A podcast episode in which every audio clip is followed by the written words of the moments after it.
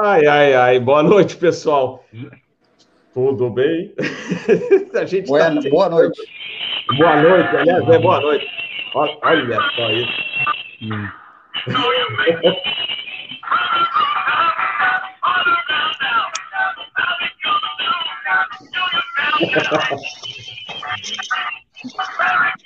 Acreditem se quiser. Esse é o Pamplona, gente. Tá me ouvindo bem? Eu tô. Afirmo. Tá vendo aí? Já estamos no ar, ó. Vamos ver se o Zé Ricardo consegue. Tem mais gente querendo entrar aí. Boa noite, pessoal. Bem-vindos à Boa noite. Boa noite. Ó, tá, Boa noite. Gente aí, sabe? Sejam bem-vindos ao nosso cafezinho de aeroporto. Aliás, o último né, do, do ano, né? Porque depois tem um Fly Safe e tem um Asa News. E então a gente está fazendo esse cafezinho. O ano que vem tem mais, em janeiro, mas esse Se aí. Deus quiser. Esse aí temos a participação. Ô Zé, olha o Zé, agora melhorou, hein, Zé? E tem mais gente aqui, hein? Quem que é? Quem que é? Olha o crescente, gente. Boa noite. Fala, gurizada. Aê, boa, galera! E tem mais gente chegando aí. Daqui a pouco é a gente vai chamando a turma aí. Tá faltando o Mol, o Soares também. É Pessoal, estou aqui em Belém, Belém do Pará, amanhã, seguindo para Brasília e São Lulu, São Luís. E amanhã, então, com o Fly Safe. E hoje temos o nosso cafezinho bate-papo contraído, que vocês já conhecem é a nossa sessão do Relax, né? onde a gente pode falar os nossos causos, nossas histórias, as afas e muito mais. Então vamos lá, Captain Bob transmitindo para o Brasil e o mundo da internet. E olha aí, bota mundo nisso, que o Zé Ricardo está aqui. Eu sempre falei do Zé Ricardo. Olha, Zé Ricardo, que o Zé Ricardo também é uma lenda já, além de outros colegas aqui, mas o Zé Ricardo também. Zé Ricardo, boa noite aí, na... aliás, bom dia aí na China. Bom dia, bom dia, bom dia mesmo. São seis da manhã aqui, tá friozinho lá fora, tá gostoso. E deixa eu falar primeiro que é um. Primeiro peço desculpas, porque já você havia convidado-me e eu não pude, acho que três, quatro vezes, enfim. E deixa falar também que é uma satisfação muito grande está ao lado desses monstros todos aí. Oh. é, e olha, eu fiquei até nervoso, nem dormi direito. não, e você não, nunca ia imaginar que na mesma live estaria o Papai Noel, não é? É. Irreconhecível. Irreconhecível. Bem-vindo aí, Zé Ricardo. É um prazer. Gente, o Zé Ricardo é um dos caras assim da aviação mais experientes. Você já voou 47, não é, Zé? Tive a honra e a graça de voar a rainha, Amém. há quase cinco anos. Pois é, olha, o Zé Ricardo voou na, na aviação comercial brasileira, foi voar é, 47 na Ásia, voou também. Você voou na Irlanda, não é? Eu me lembro de um bate-papo num jantar que você falou da Irlanda, não é isso? É, foi um, foi um contrato muito curto com a Aer Lingus que eu fiz. Olha aí, gente, muito legal. Mas a gente vai falar bastante aí é, dos causos e das histórias que você tem, muito legal. É, uma, é muito bom contar com sua participação no nosso cafezinho de hoje. E vamos também falar com o Carlos José, meu amigo de longa data. O Carlos José, uma história é, muito interessante, gente. A gente já comentou aqui no nosso cafezinho, em outras oportunidades. O Carlos José era controlador de voo. Lá, começou lá no Rio, Carlos José? É no Comecei Rio? lá, comecei no Rio. É, no Rio, lá no é, Rio, lá do Flamengo. É. Carvalhinho, Carvalhinho falava assim. Ele, é, ele então. pegava o telefone e atendia e falava controle ri. maluco do Carvalho, cara maluco. Era muito maluco. É. Mas comecei. É. Eu tenho, é, então. eu, tenho uma, eu tenho, uma, história que eu queria, eu queria pedir para o Mal contar. Ah, o Mal, Mal já chegou ainda? O Mal já chegou não. ainda não. Ainda não está aqui. Tá. O Mal está tentando uma conexão. Vamos ver se, vamos ver se ele consegue. O Sargento Mol. É, o Mol ainda não conseguiu, daqui a pouco ele tá aqui, estará aqui conosco, Crescente. Então, e o Carlos José foi é, também, esteve no Centro Curitiba, em outros setores. Centro Brasília também, cara? Passei seis meses lá, foi lá onde te conheci, lembra? Que você Tava fazendo. Ah, aquela, foi lá, é verdade. Aquela perna é de São Luís, Imperatriz, Brasília, todo dia. Ah, é verdade, é verdade. Show foi, de bola. É, isso. Aí o, o Carlos José falou: não, chega, não quero mais saber de controle de tráfego aéreo, eu quero ser piloto. E agora é piloto. Já fez PP, tá no PCFR, já checou ainda não? Checou, não, não, gente. Vou fazer, não, ainda não, Vai vou checar. fazer o multi. Vou fazer o multi. Ah, vou fazer o multi, olha, gente. E, tá, já fez o Jet Trainer? Já fez o Jet, já. Olha aí, gente. Aliás, eu vou, eu vou aproveitar, depois a gente volta a falar outras coisas, Carlos, mas eu queria que você comentasse rapidamente aqui, quando você mandou aquela mensagem é, via WhatsApp, que eu até distribuí numa rede social, que Sim. você falou, poxa, os controladores deveriam passar, né? É, ver, é, sentir o que vocês têm de, de, de, de trabalho aí no, no cockpit para né, fazer essa troca de informações, porque você sentiu. O que, que você pode passar para o pessoal? É, vamos lá. Todo, nós sempre fizemos, a, a, a, Força Aérea sempre ela providenciou que nós fizéssemos a tal da familiarização em cabine então a gente fazia uma escala né, para as companhias aéreas para fazer um voo na cabine e acompanhar a operação. Mas a falta de conhecimento da maioria dos controladores sobre a operação do avião e, o, e a rotina operacional faz com que não tenha um efeito muito significativo na situação de, da prestação do serviço em si. Por exemplo, quando fiz os voos de cabine, já chegava com tudo pronto. Chegava, sentava lá no, no jump seat, quer dizer, nem sabia sentar no jump seat. Nem sabia nem que tinha um uhum. jump seat ali atrás. E aí, estava tudo já mastigado, era só para acionar e decolar. E ninguém sabe da, da, de todo o processo, desde o despacho operacional da aeronave até todo aquele processo no solo, todos os cheques, os pre-flight, os preliminary procedures, etc, etc. Todo envolvimento de, de, de da segurança operacional em si, que faz parte da rotina da, da, do piloto de linha aérea, principalmente. Né? Então, eu acho que falta isso, falta também interesse de alguns, não, não querem, alguns não querem nem fazer esse tipo de instrução de voo na, na cabine. E eu acho que seria importante começar desde o zero, entrar na cabine e ver todo o procedimento, o trabalho que é, sabe? A, a, o cuidado que a tripulação tem, cuidado que o pessoal no solo tem, cuidado que o pessoal que está embarcando, que está enchendo o porão de carga tem, porque se aquela carga soltar, se ela se desprender, já vai pode causar um acidente aéreo. Então, eu acho que essa essa essa oportunidade que eu tive de fazer o Jet Train, onde tudo isso foi colocado, inclusive o trabalho todo de fazer todos aqueles checklists, programar navegação, tudo, combustível, tudo, é, foi uma coisa que, sim, como eu disse para você, eu sempre valorizei a profissão de vocês, né, desde que comecei. Mas o fato de eu ter passado por esses procedimentos no Jet Training fez com que eu admirasse mais ainda o trabalho de vocês porque Obrigado. não é fácil, não é fácil.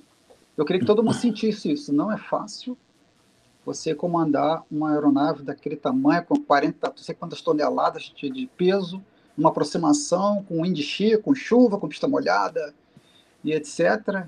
E você acha e, e o controlador fica enchendo o teu saco, entendeu? Você, uhum. eu, eu, lembro que quando eu trabalhava na PP Rio, principalmente, Sempre falavam para mim, ó, quando passarem para. Ô, Soares, boa noite. Tudo bem? Como vai? Desculpa. Quando, quando passarem para. Antes de passar para a torre, pede para o cara fazer o cheque prepouso. Eu falei, pô, mas ele já fez todos os cheques, cara. Ali acabou. Acabou tudo. Ele está só prestando atenção na, na, aproximação e acabou. Então era uma coisa muito estranha para mim. O pessoal não tinha conhecimento e falava abóboras, entendeu? Então, é, abóbora, exatamente. Então, acho que isso é que devia fazer, na minha, na minha opinião, minha humilde opinião, deveria ser assim, começar do zero lá, ver tudo, e se fosse possível, acompanhar um jet train, cinco dias de jet train para ver como é que é, para ver como é que é, como é que funciona, colocando todas aquelas aquelas situações de pane na decolagem, e decolagem monomotor, falha do motor na decolagem, falha depois do motor, falha do motor depois da V1, o cara não sabe nem o que é V1, o cara não sabe nada. Entendeu? Então acho que falta muito isso aí para que os controladores é, consigam prestar um serviço melhor, que pode ser melhor, o serviço prestado para você. É isso que eu penso. Legal, legal, Carlos. Mas a gente vai trocar figurinhas, é, modo de falar aqui na, na nossa live, e a gente destaca algumas falhas de comunicação aqui, que a Tambor mesmo deu uma falha agora, mas tá, tá ok, já voltou. Deixa eu ver até se não tem gente perdida aqui querendo voltar aqui para a telinha. Mas vamos dar as boas-vindas também ao Soares, grande Soares. Tudo bem, gente? Soares. Boa noite. Boa noite. Boa noite. É, boa noite. Olha o, Zé, olha o Zé Ricardo aí, Soares. Você deu curso para o Zé Ricardo também. Olha só, rapaz. Pois é. Para mim também. Peraí. Nosso mestre. É. É. Show de bola, show de bola. Deixa eu ver. Olha, olha agora... o, o, Bob, eu, eu não aprendi porque sou incompetente, mas ele é um mestre. Ai, ai. Já a minha memória é meio fraca, então a gente tem uma. Mas olha, deixa eu aproveitar o gancho. Bem-vindo, meu mestre Soares. É uma satisfação revê-lo. Eu, esses dias eu estava vendo, eu não conhecia o canal, etc. Me desculpe, é falha minha mesmo. E fui, fui ver o canal e vi uma, uma live que vocês fizeram só de controladores.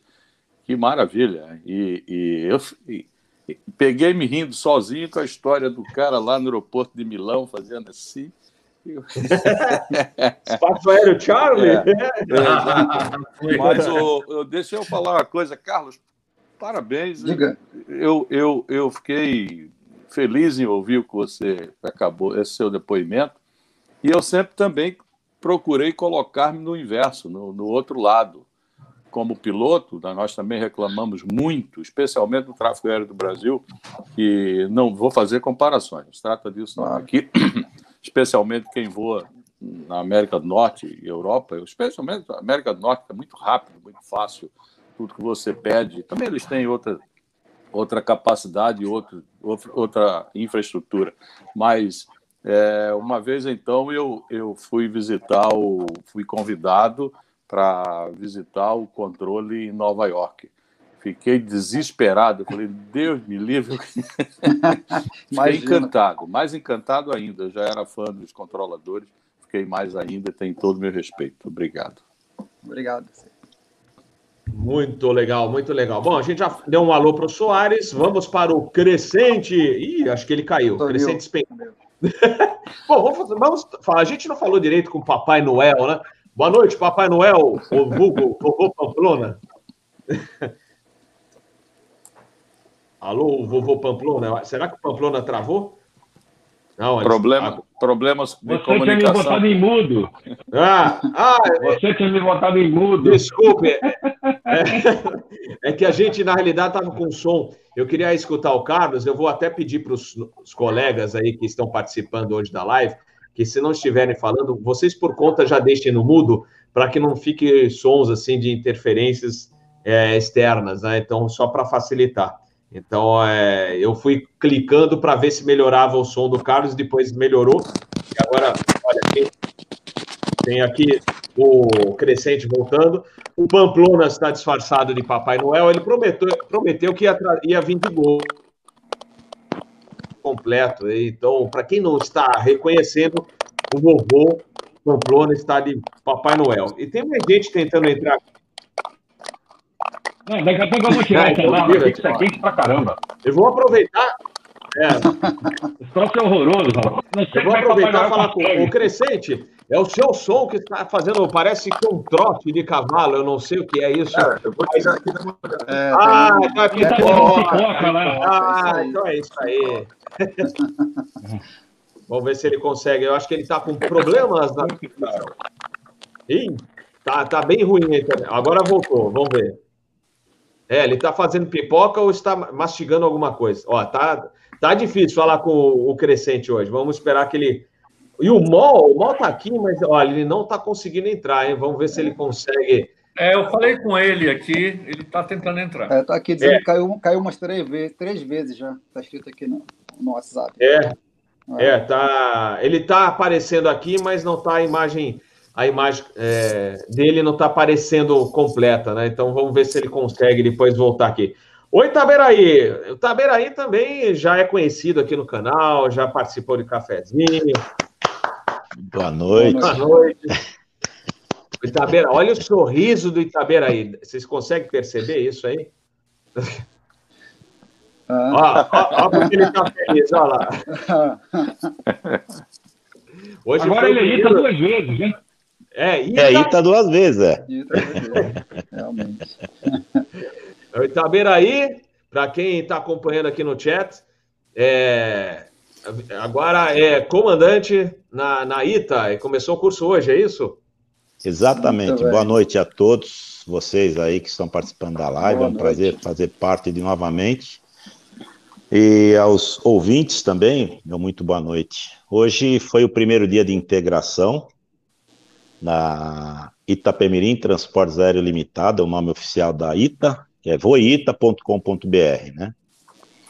E, e eu, graças a Deus, ao Robert, ao comandante John Long, ao comandante Tiago Sena, e ao André Miamura, que faz parte do ensino lá da Itapemirim, Transportes Aéreos, que eu, no dia 19 de agosto, na primeira live, que quem fez foi o comandante Robert, na quarta-feira, naquele horário, que era às 11 horas da manhã, eu estava cortando o cabelo, que eu tinha, eu tinha depois eu fui, fui não pude assisti-la ao vivo, e nessa quarta-feira de 19 de agosto eu fui para a Praça da Sé, porque abriu o Poupa Tempo, eu fui me cadastrar para tirar licença para trabalhar de aplicativo na Uber e na 99. Aí eu cadastrei, eu simplesmente marquei para o dia 8 de setembro, tirei habilitação, e quando eu voltei aqui para casa, eu assisti a live. E o Robert, me mandou uma mensagem. E aí, meu amigo, assistiu a live? Gostou? Aí eu falei para ele, eu vou assistir agora, depois eu te falo. E eu assisti a live na íntegra, né? Por volta de lembrando, 16 horas. Pessoal, lembrando que o Ita, assim como muitos, né, é, estava numa situação difícil, né? E, e aí a gente procura ajudar os amigos, né? Taberaí, amigo de longa data, e aí quem a gente é, como era uma nova, como eu falei para você, né, Itaberaí, uma nova, uma possibilidade, né? E aí deu certo, né? deu, deu, deu. tudo certo. E aí eu pedi, assistir a live, no final da live o comandante Thiago Sena fala para o Robert, que lembrou muito da Rio Sul, que ele precisava de gente para empurrar a empresa para frente, para cima, colaboradores que vestissem a camisa, né? E eu, nesse momento, eu senti meu corpo levitar aqui no sofá de casa, que eu ainda falei, apontei para a televisão, disse, esse cara sou eu, eu, eu quero fazer parte, né? E nesse mesmo instante eu liguei para o Robert falei, Robert, faz uma gentileza, você poderia falar com eles, eu gostaria de conversar com ele, com o John Long, embora eu os conhecesse, eu tinha até o contato deles, mas eu não quis ligar para ninguém antes de falar com o Robert. E também fiz isso com o André Miamura, e no dia 21 de agosto, na sexta-feira, eu resolvi fazer um vídeo de 2 minutos e 50 segundos, me apresentando, botei o uniforme, tudo direitinho. Eu tenho uma parede aqui na sala que é amarelada e fiz um, um vídeo de introdução minha para o comandante Jolão, para o comandante Thiago Sena, para o Robert conversar com eles e tudo, e para o André Miamura. E mandei um áudio de cinco minutos também falando do meu trabalho, tanto na Transbrasil quanto na China. Eu fiz uma retrospectiva de mim e da TAM, Latam, onde eu sou muito grato à manutenção da Transbrasil, a Transbrasil, a Shenzhen Airlines, TAM, barra Latam, e de toda a alta direção por onde eu passei, né? Não tenho nada para reclamar de nada e de ninguém. E na segunda-feira, no dia 24, o Robert mandou uma mensagem para mim que havia conversado, né, a meu respeito. depois abri o site no dia 9 de outubro, fizemos a prova, eu fiz a prova, e no dia 23 de novembro, o comandante John Long ligou para mim, marcando uma live de 7, 6, 7, 8 minutos no máximo, junto com o pessoal, o piloto-chefe e o flight standard. E aí falou que eu havia sido aprovado, e eu, eu fiquei muito feliz, e hoje foi o primeiro dia. Então eu agradeço muito a Deus, agradeço ao Capitão Bob, querido comandante Robert, ao André Miamura, o comandante John Long, o comandante Thiago Sena, e agradeço a minha carteira de Airbus 320, a TAM, barra Latam, e agradeço ao e o Harley, toda a alta direção da, da TAM durante todos esses 12 anos e 8 meses onde eu pude prestar serviço para eles. Então, portanto, meu, muito obrigado. Estou muito agradecido. Parabéns, Itaberaí, mas é, é, é como eu falo, eu acho que e o John falou isso para você, que você comentou, pelo, né, pelo seu esforço, né? É, se você não fosse um cara esforçado, dedicado e etc., você não ia ser querido em todos os lugares né, onde você esteve e está. Muito obrigado. Né? Então é um, é como eu falo para as pessoas, esse é um cara que merece, né? Ter é, é, essa alegria, né? Por exemplo, é, é um presente de Natal que você recebeu num ano difícil para muita gente. A gente já fico, ficou sabendo de outras, é, mais algumas demissões, não aqui, lá fora, que acabam pegando amigos nossos, né? Então Nossa. é muito triste, muito difícil. E você foi um dos. É, eu falei isso para o Tiago numa é, live recente que ele participou no Asa News falecido assim, dos felizardos. Aí ele falou: não, não são felizardos, eles estão aí porque merecem passar. Aí eu falei: não, é porque realmente, num ano difícil como esse, né, você conseguir um emprego novo é, é, é, é um felizardo. Então eu acho que é, você merece e também Obrigado. é um felizardo, né, porque realmente é um presentão é, enorme de final de ano ter um emprego, né? Conseguir um emprego. E, é, e hoje, hoje, meu pai, se fosse vivo, meu pai hoje estaria com. Era a data de aniversário do meu pai. Meu pai nasceu em 21 de dezembro de 1913, teria completado 107 anos. Ele nos deixou em 1966, quando ele tinha 52 anos, né? Então é uma data muito importante para mim, para minha família, né? E eu estou muito feliz, cara. Eu parece, parece que eu estou anestesiado, porque a receptividade que nós tivemos na CAI, lá no Sacomã, por, por todos eles, sem exceção, inclusive o comandante Tiago Sena foi lá por volta de 16 e 20, né? Então, eu tô, parece que eu estou flutuando, eu estou me sentindo, na verdade, um drone. Eu não estou sentindo o chão debaixo do E amanhã oficialmente começa lá na CAI em, em Guarulhos até o dia 19 de janeiro, com a graça de Deus. Mais uma vez, meu, muito obrigado. Parabéns. parabéns. Show de bola, show de bola. Obrigado, eu, eu falei, com todos, na realidade a gente está com dificuldade aí com Crescente e com o MOL.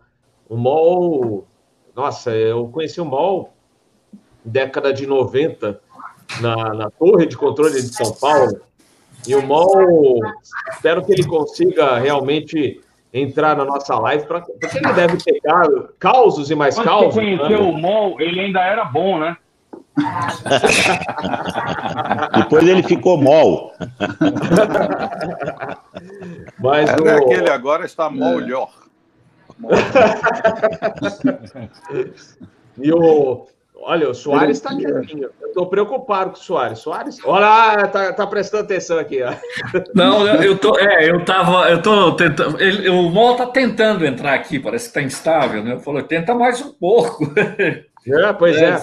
O Mol, é. Ele, ele, vem aqui pra, na área de controle, aqui, ele aparece, mas não tem vídeo, tem nada, né? É, hum. Mol, tenta trocar, às vezes é o aparelho é, que você está trabalhando, ou é o PC, tenta, tenta pelo celular, tem muita gente que consegue pelo celular mesmo. Então, às vezes vai ficar mais fácil para você. Bota Será que o celular dele não é um Motorola V3? Chinês de última geração. ai, ai, ai. ai, meu Deus do céu. fundo essa Mas, aí.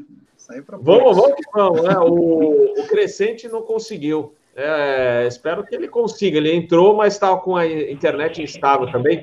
Aliás, eu não sei se ele está na casa dele. Ele mora. Não sei se ele mora perto de Campinas. Oi?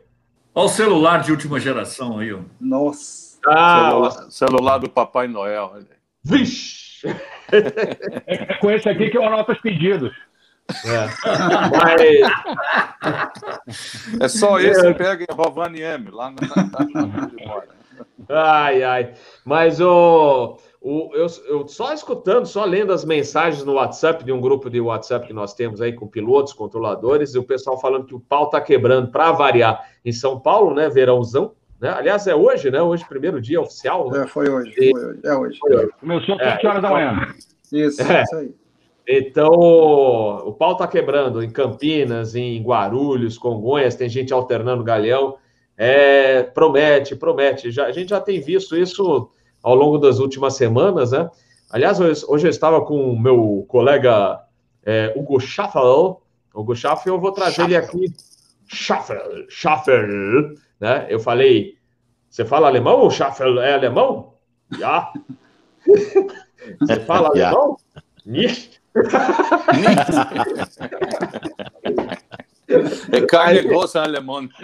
É, e aí, grande Hugo Schaffel, ele está voando comigo esses dias.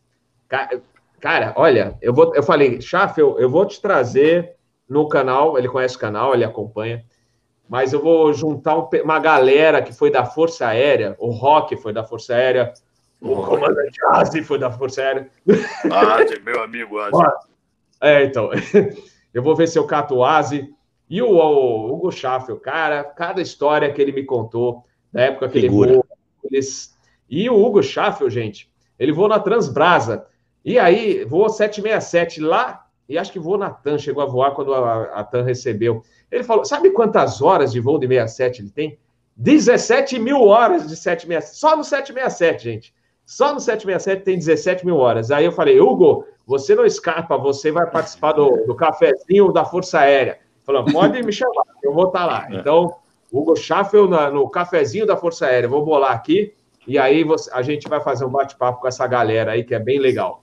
E aí, ele me contando cada história que vocês vão achar muito legal. Valeu, Hugo, a gente se vê amanhã no voo, então. Madruga, decolando aí por volta de 5 da manhã, Belém, para Brasília, depois São Lulu. Mas vamos lá. Viu, viu Robert? Robert, Oi. você falou do Asi aí. Eu tenho a maior saudade do Asi, cara. O Asi era uma figura. E ele tinha uma voz. Tinha, não, tem, né? Uma, tem. uma é, voz. Acho que ele tá, tá voando na azul é. agora. Como é que é? Tá, tá na azul e tá voando ainda? Brincadeira. Eu acho que tá. Acho que tá. Eu, é. Um dia eu estava na torre, né? Na torre, e o Asa, o Asa ainda fazia ponte aérea e tal, né? Aí ele entrou na final, então, 3, é, como que ele fazia assim? Então, 37, é, não, 3500, no final, LS, no 7 direito. Aí eu falei, comandante Asa, é, como é que você descobriu?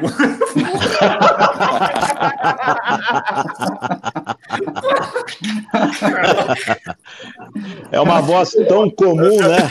Como é que você descobriu? Mas, ô, Soares, é, eu estava um dia chegando em. Eu acho que foi em Nova York, e, e eu ouvi o Tan.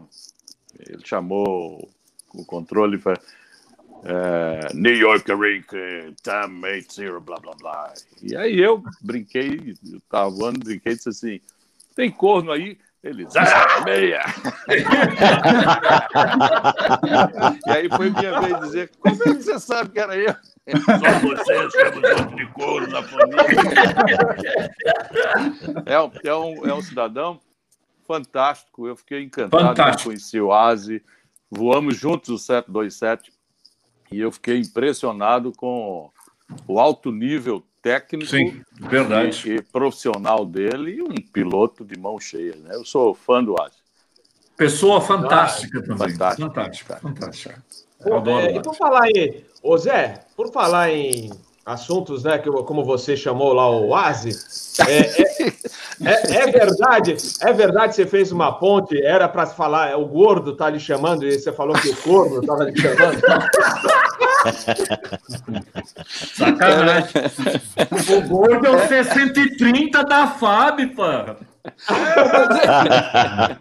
Bom, é, em primeiro lugar, é verdade, sim. Eu, meus amigos da Força Aérea, desculpe, mas eu nem sabia o que era. É que, é, é o seguinte: esse tal de gordo, eu estava fazendo alguma coisa ali em cima do Mato Grosso, indo para Manaus, sei lá, eu, eu não lembro exatamente. Mas aí ele chamava, chamava, Brasília, Brasília, é o, é o, é o gordo isso, gordo aquilo. Aí eu falei, oh, Brasília, tem o gordo lhe chamando. Aí o Brasil confirme. confirme. Tem um corno aí, ele chamando corno 01, 02, sei lá, uma coisa assim. Aí o cara me chamou em 121.5, assim, amigo, mais respeito, não é corno 01, é gordo 01. Eu falei, tá bem, se é corno, gordo, gordo, gordo, gordo. Diga lá o que, é que você precisa. Aí, aí ele, ele tinha decolado de Corumbá, eu acho, uma coisa assim.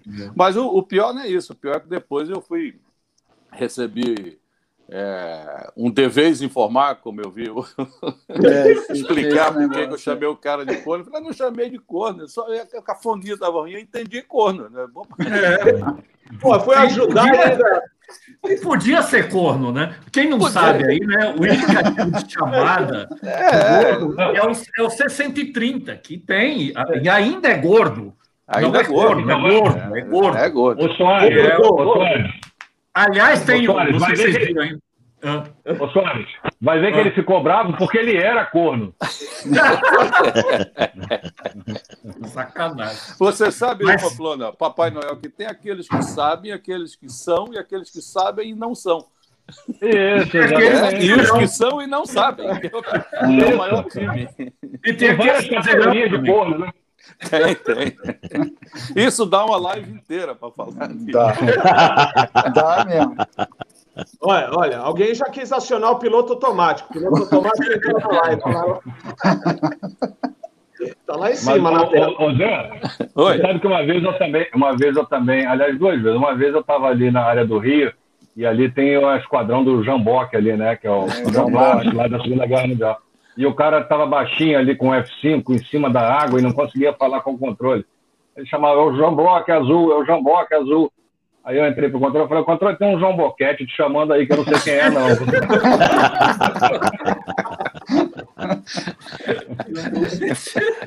mas olha, mas em momento algum eu chamei de corno assim, de forma pejorativa. Pejorativa. Carinhosa. Né? Né? Carinhosa. Carinhosa. carinhosa. É. É. Eu quase eu também chamava Eu, eu também chamava o Aerolíneas de Aerolíneas, mas com muito amor. não, mas só fazer um registro, fazer um registro. O gordo, não sei se vocês souberam aí nesse negócio de pandemia, o 630 estava levando suprimentos. Vocês sabem disso, né? Que lá para para a base lá do brasileiro, para a base na, na, na Antártida, hum. e o único lugar de pousar lá é na com 630, na neve, o caramba, operação complicada é com é, lá na, na, É no Chile, na base do Chile, na, na, do Chile. E aí proibiram, proibiram porque é, por causa do Covid, enfim os caras fizeram o lançamento da, da, da carga. Lançamento, negócio fantástico. Uma operação belíssima operação, belíssima. Uma belíssima operação. É, é, é YouTube. exatamente. Quem não é. viu aí, o pessoal que está nos ouvindo. Eu, eu postei lá no Twitter. É mesmo. Eu postei o vídeo lá no Twitter. Muito legal. Então, o, o, o Uma pessoal do gordo não fica puto com a gente, né? Vamos fazer é. uma. Você fala pro gordo. Viva é isso aí. Pessoal é bom demais. E vibra, Mas, ó, é por isso... vibrador, é muito bacana. Mas é por isso que eu vou trazer o pessoal da FAB aqui, para fazer o cafezinho da FAB, para o pessoal contar. Olha, as missões do Hércules são fantásticas. Aliás, eu falei. Desculpe é. interromper, não esqueça de chamar o Hermano Leão, hein, que voou o, o Gordo também. Claro. O Hermano, é Hermano, Hermano com Natan. O Hermano, o Hermano, é, o grande Hermano. O único Aliás, careca que não queria ser careca. Tem certeza? Ele botava boné, ele botava tudo. Passava é. e passava. Ó, e, e, você sabe que o meu último voo no A330 foi com ele, né? E aí ele pegava. É, Hermano, grande abraço para você. Aí, vou te chamar também. Aí pegava o estojinho, olha, essa pílula da. Só faltava assim, do rejuvenescimento, essa pílula para no cabelo, essa pílula para dizer. e ele tinha uma estojão, não é, irmão? Mas a mais importante era a pílula azul, né? Ah, a pílula azul era a mais importante. Mas tem não, uma essa, aqui não, essa aqui eu não vou dizer para que, que é. Não, essa não. A Pfizer está, inclusive, colocando uma nova aí no mercado. Não, ó, se, tiver, se tiver alguém jantando, vou aproveitar, que é, hoje é dia de caos. Tá voando eu, eu voei com o irmão, acho que um dos caras que eu mais voei de copiloto né, nos últimos 15 anos foi com o irmão. Eu voei no 20 e voei no 30. Mas tava, eu me lembro de um voo, gente. Se tiver alguém jantando, por favor, me desculpem, tá? Mas eu estava fazendo Buenos Aires, Guarulhos. Quando a gente estava passando, vai, entre Santa Catarina e o Paraná, aí entra a chefe e fala assim, é, falando pro hermano, né? O hermano era o comandante do voo. Ai, comandante, vocês não acreditam o que, que aconteceu. Ah, o que, que aconteceu? E o hermano, gente, a turma que conhece ele é super tranquilo, né? Mas o que, que aconteceu? Conta aí passageira lá atrás se defecou inteira. Ai, né? E eles, puta, que, que coisa. É uma argentina lá que, putz, tava de saia ainda. Puta, que, que coisa chata. Não, aí veio, assim, não, pior, né? Ela resolveu lavar a, a roupa lá na, no banheiro traseiro. Não, e, lá, e aí a passageira levantou e caminhou pelo corredor escorrendo a coisa. Nossa. É, é, ela deixou, é, deixou, uma, deixou uma, Não, coitada da passageira, lamentável acontecer isso com, com uma passageira ou passageiro, seja lá. Mas é, vocês imaginam que situação. Mas é, qual foi o problema? Não deu tempo de ir? Qual foi o problema? Era só ir. Eu não sei. Ah. Não deu é, sei o que, que houve. Deve ter dado um disparo de hélice. É. Ô, ô, é, Soares, isso é, ô, Soares, outflow. Tu já, tu já fez isso na torre, Soares. Tu vai falar oh, da mulher que foi Olha, mas só eu senti o cheiro, pô. Mas eu, eu sujo o parede do mal lavado, pô. Ninguém viu. Ninguém viu. Tá vendo mas, essa intimidade? Mas quem que nunca. Quem, me diz, quem nunca, quem nunca teve uma experiência dessa, né? Triste dessa. Sim. Acontece, acontece. A minha então, sorte. Então, deixa pois é. Agora a gente. Bom, deixa pra lá. Vai. Não, eu, eu imagina se fosse uma... no. Imagina se Ô, fosse Zé, no hora Zé, do. Ó, pessoal, Zé, Zé Ricardo quer contar. Vamos lá. Não, não, não, não, que isso, eu não quero contar. Eu gosto falando dessa situação vexatória que é para qualquer um. É, no início, nós, Natan, no início do UFC, nós, eu estava voando com um rapaz, eu não vou falar o nome dele, porque ele deve ser comandante master hoje, é importante pra cacete aí na, Natan. O popular capeta do cu bordado, ou coisa parecida. Mas ele. Já desmonetizou o vídeo! Já desmonetizou o vídeo! Ah, é. é que aqui na China não é proibido. mas, mas, mas, tem que usar fralda. Tem que usar fralda. Agora, é, é. é. Agora eu vou isso aí também. É, é o novo SOP. É. Bom, e nós já colamos de Congonhas para Goiânia. E depois acho que é Brasília, ou aquelas coisas que o F100 fazia, que só o F100 fazia. Muito bem. E nós, ele estava voando, iniciamos a descida e de repente ele olha para mim meio assustado. Eu falei: o que, que foi? Aí ele falou: Cara, eu preciso ir ao banheiro.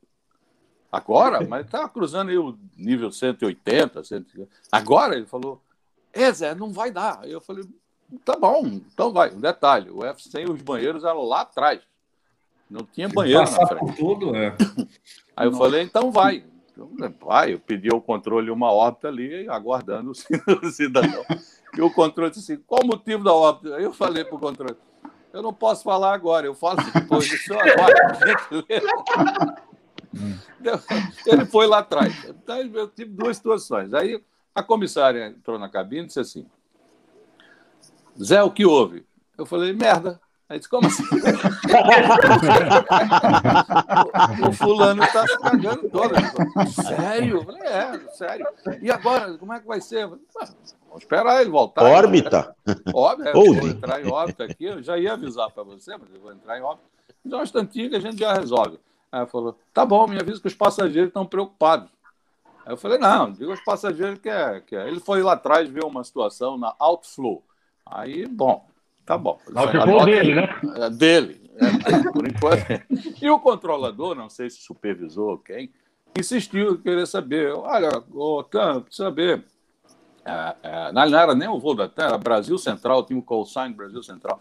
E ele disse assim: o Brasil Central, precisa saber o motivo da órbita? Tá Cavoque, Goiânia, tinha uma nuvem no céu, tá lindíssimo, a cerveja esquentando lá embaixo, aquela história. Aí ele, ele, eu disse: olha, é que o primeiro oficial teve um problema, foi ao banheiro. Aí disse, agora? Eu falei. não, não, é lógico. Aí eu, é, eu tive que dizer. Mas, meu amigo, merda não tem horário. Infelizmente, ele foi. Aí, você fica à vontade aí. O senhor fica à vontade.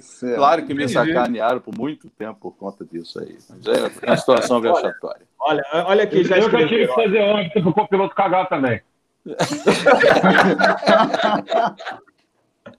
Que, olha, olha que escreveram aí, que órbita de merda. órbita de merda. é isso daí, Felipe. É, foi mesmo, foi mesmo. Agora, é uma situação terrível, uma situação braba, muito braba. Não, Depois é... ele voltou aliviadão tal, tranquilo. Ah, sim, e no final, quando nós desembarcamos, o, quando nós desembarcamos, os passageiros embarcaram, um passageiro quis falar comigo. Aí, ah, tudo bem, pode, pode vir. Aí ele falou, comandante, o que, que houve com o copiloto? Cagou-se todo, meu amigo, mas está tudo certo.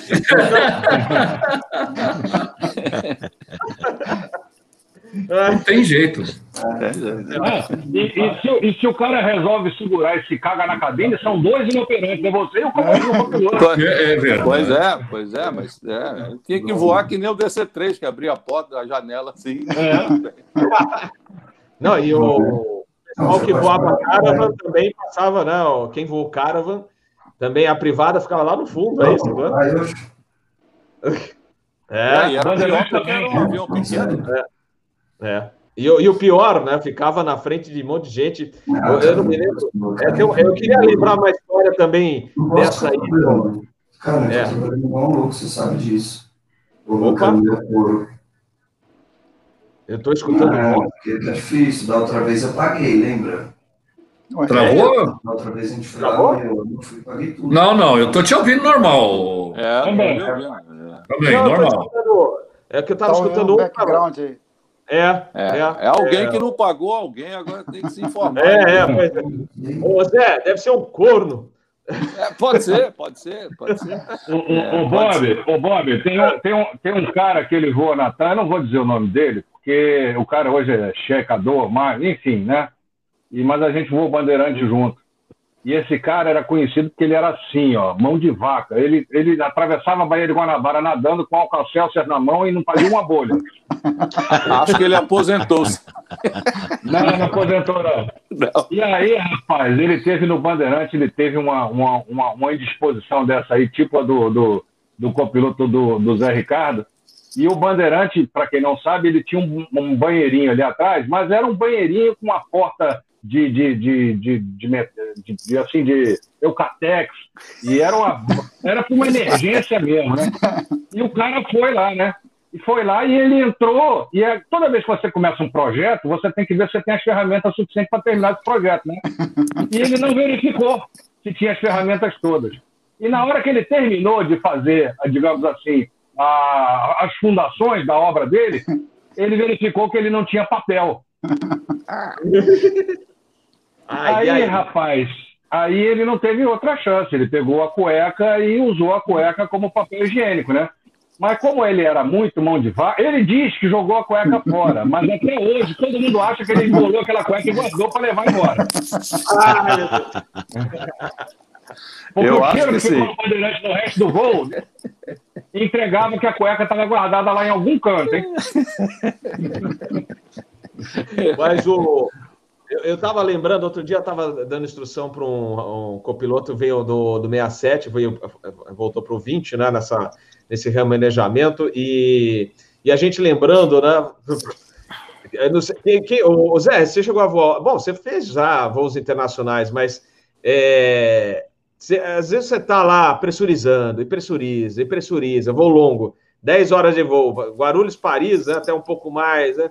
e pressuriza. Aí você dá uma. Só que você não, pô, não quero ir no banheiro lá no avião. Então dá aquela aliviada e tal. Mas você chega assim em Paris, ou seja lá em Londres, que você está assim inflado, quase já está flutuando, tantos gases. Aí assim. E aí você junta o cansaço, né? E aí o, você está assim, desmaiando de cansaço, né? Aí chega no hotel, lá em, por exemplo, Paris, aí o, ainda vão pagar as diárias, aí você começa a suar frio, assim, né? Começa a correr. Assim. aí, quanto aí, aí mais aquela... você se aproxima do banheiro, parece que é. mais, o, mais, mais a prega vai soltando. É, é tem DM, é. É, não, você, sabe aquela, aquela cena que eles fazem de vertigem, de, de que parece que o banheiro se afasta, volta, se afasta, volta na tua visão. E aí, aí começa. Aí o pessoal que está assistindo e que faz voo para o exterior, lá para Paris, vai lembrar. Ah, pessoal, antes da gente subir, vamos ver quem é que vai pegar a van para ir no Carrefour e que vai não sei o quê. Ah, colo vamos colocar o nome assim, você, ai meu Deus, né? Ai meu Deus. e aí, finalmente você pega a chave do quarto. Aí... E o negócio pulsando lá atrás, né? E o pisca está aceso, né? É, você vai, você vai assim, né? Isso é pior Aí... que fogo no APU e não apaga. Aí você chega no quarto.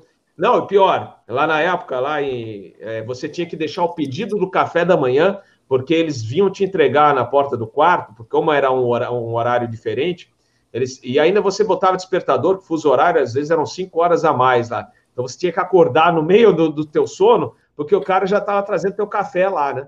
E aí era mais uma coisa para você anotar e deixar lá na porta para o cara pegar e, e, depois trazer o teu café no dia seguinte. Mas finalmente, ai, ai, aí você vai, só que você está morrendo de sono, né? Está morrendo de sono, e aí você senta no trono, ai, né? Aquela uh, explosão, né? Assim, e aí você adormece. adormece. É um aí eu, de merda, né? É, é o, aí, aí você encosta assim na parede, ó, fica assim, e, aí você acorda no susto, oh, onde é que eu tô? Ih, cara, que merda!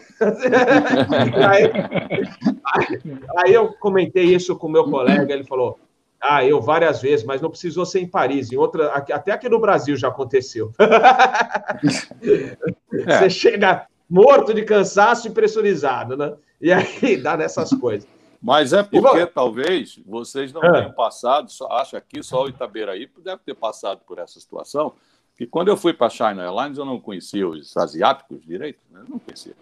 E nós decolamos, eu, se não me engano, para Los Angeles, uma coisa dessa, e o copiloto do lado foi lá e prum, soltou um daqueles. Aí eu olhei para ele e disse assim, é sério? Ele falou, hã? É, é. Are you serious? Ele falou, é, é. Bom, aí daqui a pouco o outro. Eu falei, ah, menino, até Los Angeles esse homem está acabado, está então, então, ele foi despressurizando no meio do caminho. Para a chinesada é, é tranquila, né? É normal. Mas eles, eles cospem no chão, eles soltam porta. Ah, arrotam. É. Arrotam, arrotam durante o voo, Eles fumam. É, é, fuma, é, agora não mais. Não, agora tá não né? Tá não, não mais. E eles, e eles limpam os dentes com o dedo, ele enfia o dedo lá no fundo da boca, assim, é. para limpar, para tirar comida. Ele resgata é. o bife de três dias atrás. É, mas agora eles estão legais, estão mandando vírus para ver se a coisa é melhor. ô, ô, ô, Zé, por falar nisso, você está em Hong Kong, como é que estão as coisas aí? É, olha, eu diria que bem. Hong Kong eu acho que é um dos menores é, é, casos do, no mundo. Tem agora, se não me engano, 900 e poucos mortes. Agora, eu, eu acho, eu percebo que é tudo muito político. É, recentemente, como eu, uma das lives que você me convid, havia me convidado, eu não pude participar, porque eu estava no meio daquela viagem que eu fiz ao Brasil.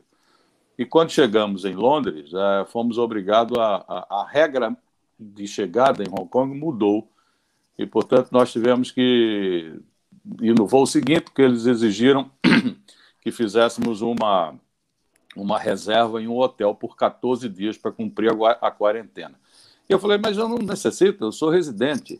E disseram, não, não, o senhor necessita. Todo mundo que passa em United Kingdom tem que, que, que, que, ter essa reserva. Muito bem, feita a reserva, viemos, chegamos aqui em Hong Kong, ficamos quase sete horas, você faz o primeiro teste no aeroporto, enfim, um caos. E depois de sete horas eu disse, ok, está tudo certo, posso ir para hotel? Pode. Como é que eu vou para hotel? Ah, não, o senhor vai andando, vai de ônibus, vai de táxi, vai do jeito que quiser. E eu não entendi nada. Como? Se eu sou suspeito em ter o, o, o vírus, como é que eu vou? E, e é isso. Então fomos para o hotel, ficamos umas duas horas batendo papo lá no, no hall do hotel, depois tivemos que subir. diante disso, eu só posso achar que é tudo, tudo muito político. Mas Hong Kong está, em termos de aviação, parada ou quase parada, os cargueiros estão voando pleno vapor, mas é, passageiros não. Nós mesmos na Hong Kong Express estamos sem. Eu estou sem voar desde 23 de março e acho que não vou voltar a voar. Acho que até junho a gente não deve voar como antes. Então, é tá preocupante, porque apesar de não termos sido demitidos, não é agora que a empresa deu um, um, um, um unpaid leave para o pessoal que estava iniciando a instrução, mas nós que estamos efetivos ainda continuamos a receber algum salário, mas voar, voar não, já. Se o Airbus é um avião que você voando todo dia já enrola, já é complicado. Já. Agora, um ano eles vão me depenar quando eu voltar. É, mas tá, de forma geral está bem. É, é, cheio de restrições em todo lugar do mundo. Acabei de ler aqui que o Jornal da Manhã que é, os, os voos vindos de Londres estão todos é, banned, né? Estão todos proibido. Suspenso. Suspenso, obrigado. E, e, é isso. Mas, de uma forma geral, está bem. É, Papai Noel não vem esse ano, ainda bem que estou vendo o Pamplona do Papai Noel, viu? O Papai Noel. O Papai Noel não vem por causa do Covid, ele vai ter que entrar ali no, no, no para entregar os presentes e ficar 14 dias no hotel. Então... Mas e, tá, e cercado de viadinhos, né? Oi?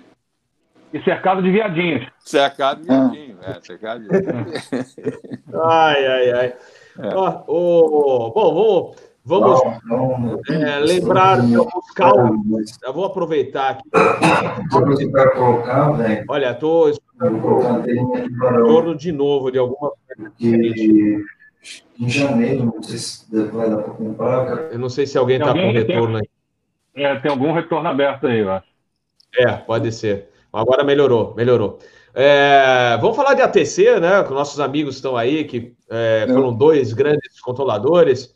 E teve uma, logo que a gente. Vocês falaram do cafezinho de aeroporto lá dos controladores, e o Carlos José lembrou uma boa do Rio, né, do After Zadem, Hordas Idem. Isso, né? É do, do 502. Toda vez ah, é, que eu chegava, tinha. Lufthansa? Lufthansa? É, conta aí, conta aí. É, eu não sei quem era, né? Eu não lembro o nome. Eu não, eu não presenciei isso, mas era todos os dias que ele estava trabalhando na hora que o, é, que o Lufthansa 502 chegava. Ele ah, contato radar, não sei o que, e fornecia as instruções necessárias.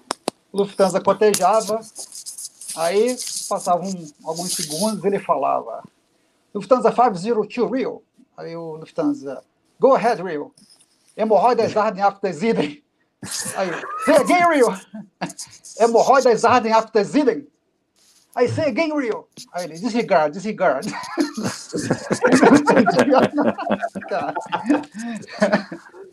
Mas eu tenho uma, eu tenho uma é. boa de, com uma, com uma, quando eu estava dando instrução, que foi até um piloto da TAM que falou a, a gracinha, né? Tinha uma menina lá, no, quando eu estava em, em BH, na PPBH, dando instrução para uma, a menina, uma carioca bonita, cara. E aí ela, ela tinha uma voz assim, eu falei para ela, você tem que mudar o jeito que você fala. Você com essa voz de telesexo aí, vai dar merda um dia. Você, você não vai ter moral para fazer nada. Ah, como é que é? Me fala como é que é, mas conta, como é que é ela falava? Ela falava, é, Iris Letieri falando no, no, no Galeão lá, lembra da, da locutora? Eu lembro. Então, é mais ou menos assim, um pouquinho mais sensual, né? Não, mas é o. Muito... Voz, voz de travesseiro, voz de travesseiro. e aí eu falei com ela assim: é, você tem que mudar. Isso antes de ela começar. Antes, isso no, no briefing, né? Antes de ela começar a trabalhar. Aí começou a trabalhar e tal, aí chegou um TAM. E aí ela falou aquele jeito dela, né? Contato radar, não sei o quê, blá, blá, blá, blá, blá, blá. Aguarde vetoração para o final ILS e tal, pista, dizer, pista no meio, confins. Aí o Tanner, cara, não podia deixar de passar, né? Aí o cara cotejou a instrução, sente o TAN e tal, aguardará a vetoração, é, tá prosseguindo, ser para tanto, e vai aguardar ansiosamente pela sua vitóriação. Aí eu olhei para a cara dela assim, viu, não te falei, cara? Não te falei que você estava falando muito, muito com essa vozinha de telesexo? Vai perder a moral, cara. E tem uma Aliás, também do... Fala, tem fala, depois do, do, Não sei se o Soares conheceu o um DACTA que trabalhou na PP São Paulo, ele, era, ele foi locutor da rodoviária do Tietê. A Milka. Conheceu a Milka? O, você está assim, Você está mudo tá, aí, Soares. Você está mudo. Conheci sim, conheci é, o Amilca. O Amilca tem uma. Uhum. É, eu estava trabalhando um dia com ele, né, num setor lá determinado do Rio de Janeiro. E tinha um F5 fazendo umas manobras lá na área oceana, que fica ali sudoeste de Santa Cruz. É, ia ia do, do, mar, do nível do mar até o nível 200. E aí tinha um um jamboque desse da vida lá, fazendo umas manobras naquele setor. E a... o que aconteceu? Tinha um tráfego cruzando ali pelo, pelo sul de Santa Cruz, era visual no corredor delta ali, e ele estava bem altinho para quem estava voando visual no corredor, ele estava acima do corredor. E aí a defesa era liga para a gente pedindo para o retorno do, do Fábio, do Jamboque. Aí o, nós pedimos para o Jamboque fazer uma entrada, uma saída diferente, que o padrão ele era pegar 211 de Santa Cruz e descer para o 70 direto. Aí nós pedimos para ele ir pela radial sul de Santa Cruz e descer só para 80 por causa do tráfego lá. Então ele. Aí eu... coordenamos tudo, o Jamboque não fez nada disso. Veio na 211, não chamou a gente, veio, desceu para 70, não deu nada, né? Não deu nada com o canal, mas na hora que ele atingiu 70, aí ele chamou o controle, chamou o Rio lá. Contra aí, o Jamboque, não sei das quantas. Aí o Amilca, né, não deixou passar, o Amilca era terrível. Ele falou assim: Ô Jamboque tal, o senhor foi instruído a próxima Santa Cruz pela Radial 180, o senhor está na 211. O senhor foi instruído a manter o nível 080 já está no 070. Desse jeito, você não precisa de controle de tráfego aéreo. Vá com Deus e boa sorte. E aí, e aí, e aí, cara, eu ri tanto, cara, mas eu ri tanto daquele negócio. Aí depois que a gente foi rendido, né? A gente foi substituído na posição. Aí eu fui, tava na mesa lá de supervisão, aí tocou o telefone.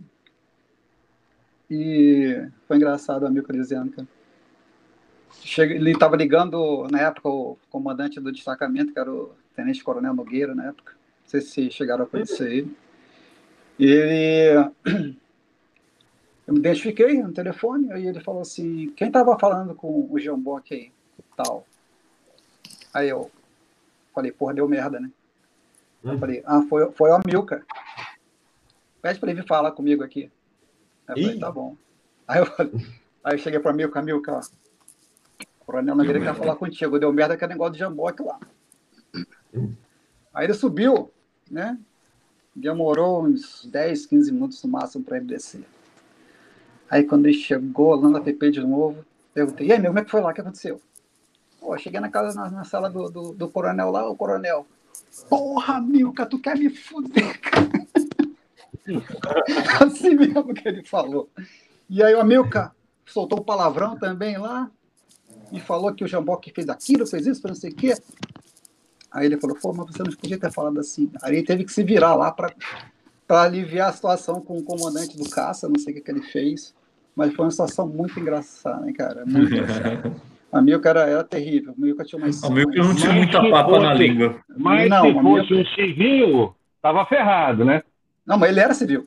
Era civil. Não, não, Por que, que você acha que ele falou? Ele era do piloto. Estou falando do assim, piloto. Mas assim, é, é, eu já vi há muito tempo atrás. Hoje não tem mais cabimento aqui, né? Isso aí de controlador. Eu já vi controlador da Spor e FAB já. E não acontecia nada. Já vi. Mas assim, isso, hoje isso não tem, realmente não tem mais. É, não acontece mais.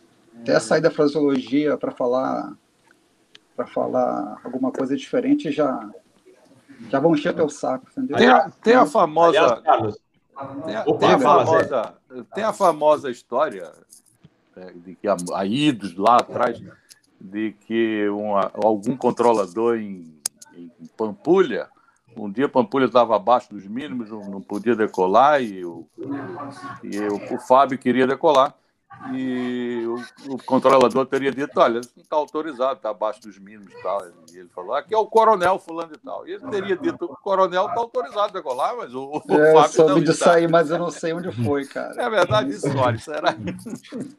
Isso aí eu soube de Tem essa história, sim. Tem, tem essa história. Mas era, olha, eu, na época que eu, eu tenho, tenho também um, uma, uma história muito interessante.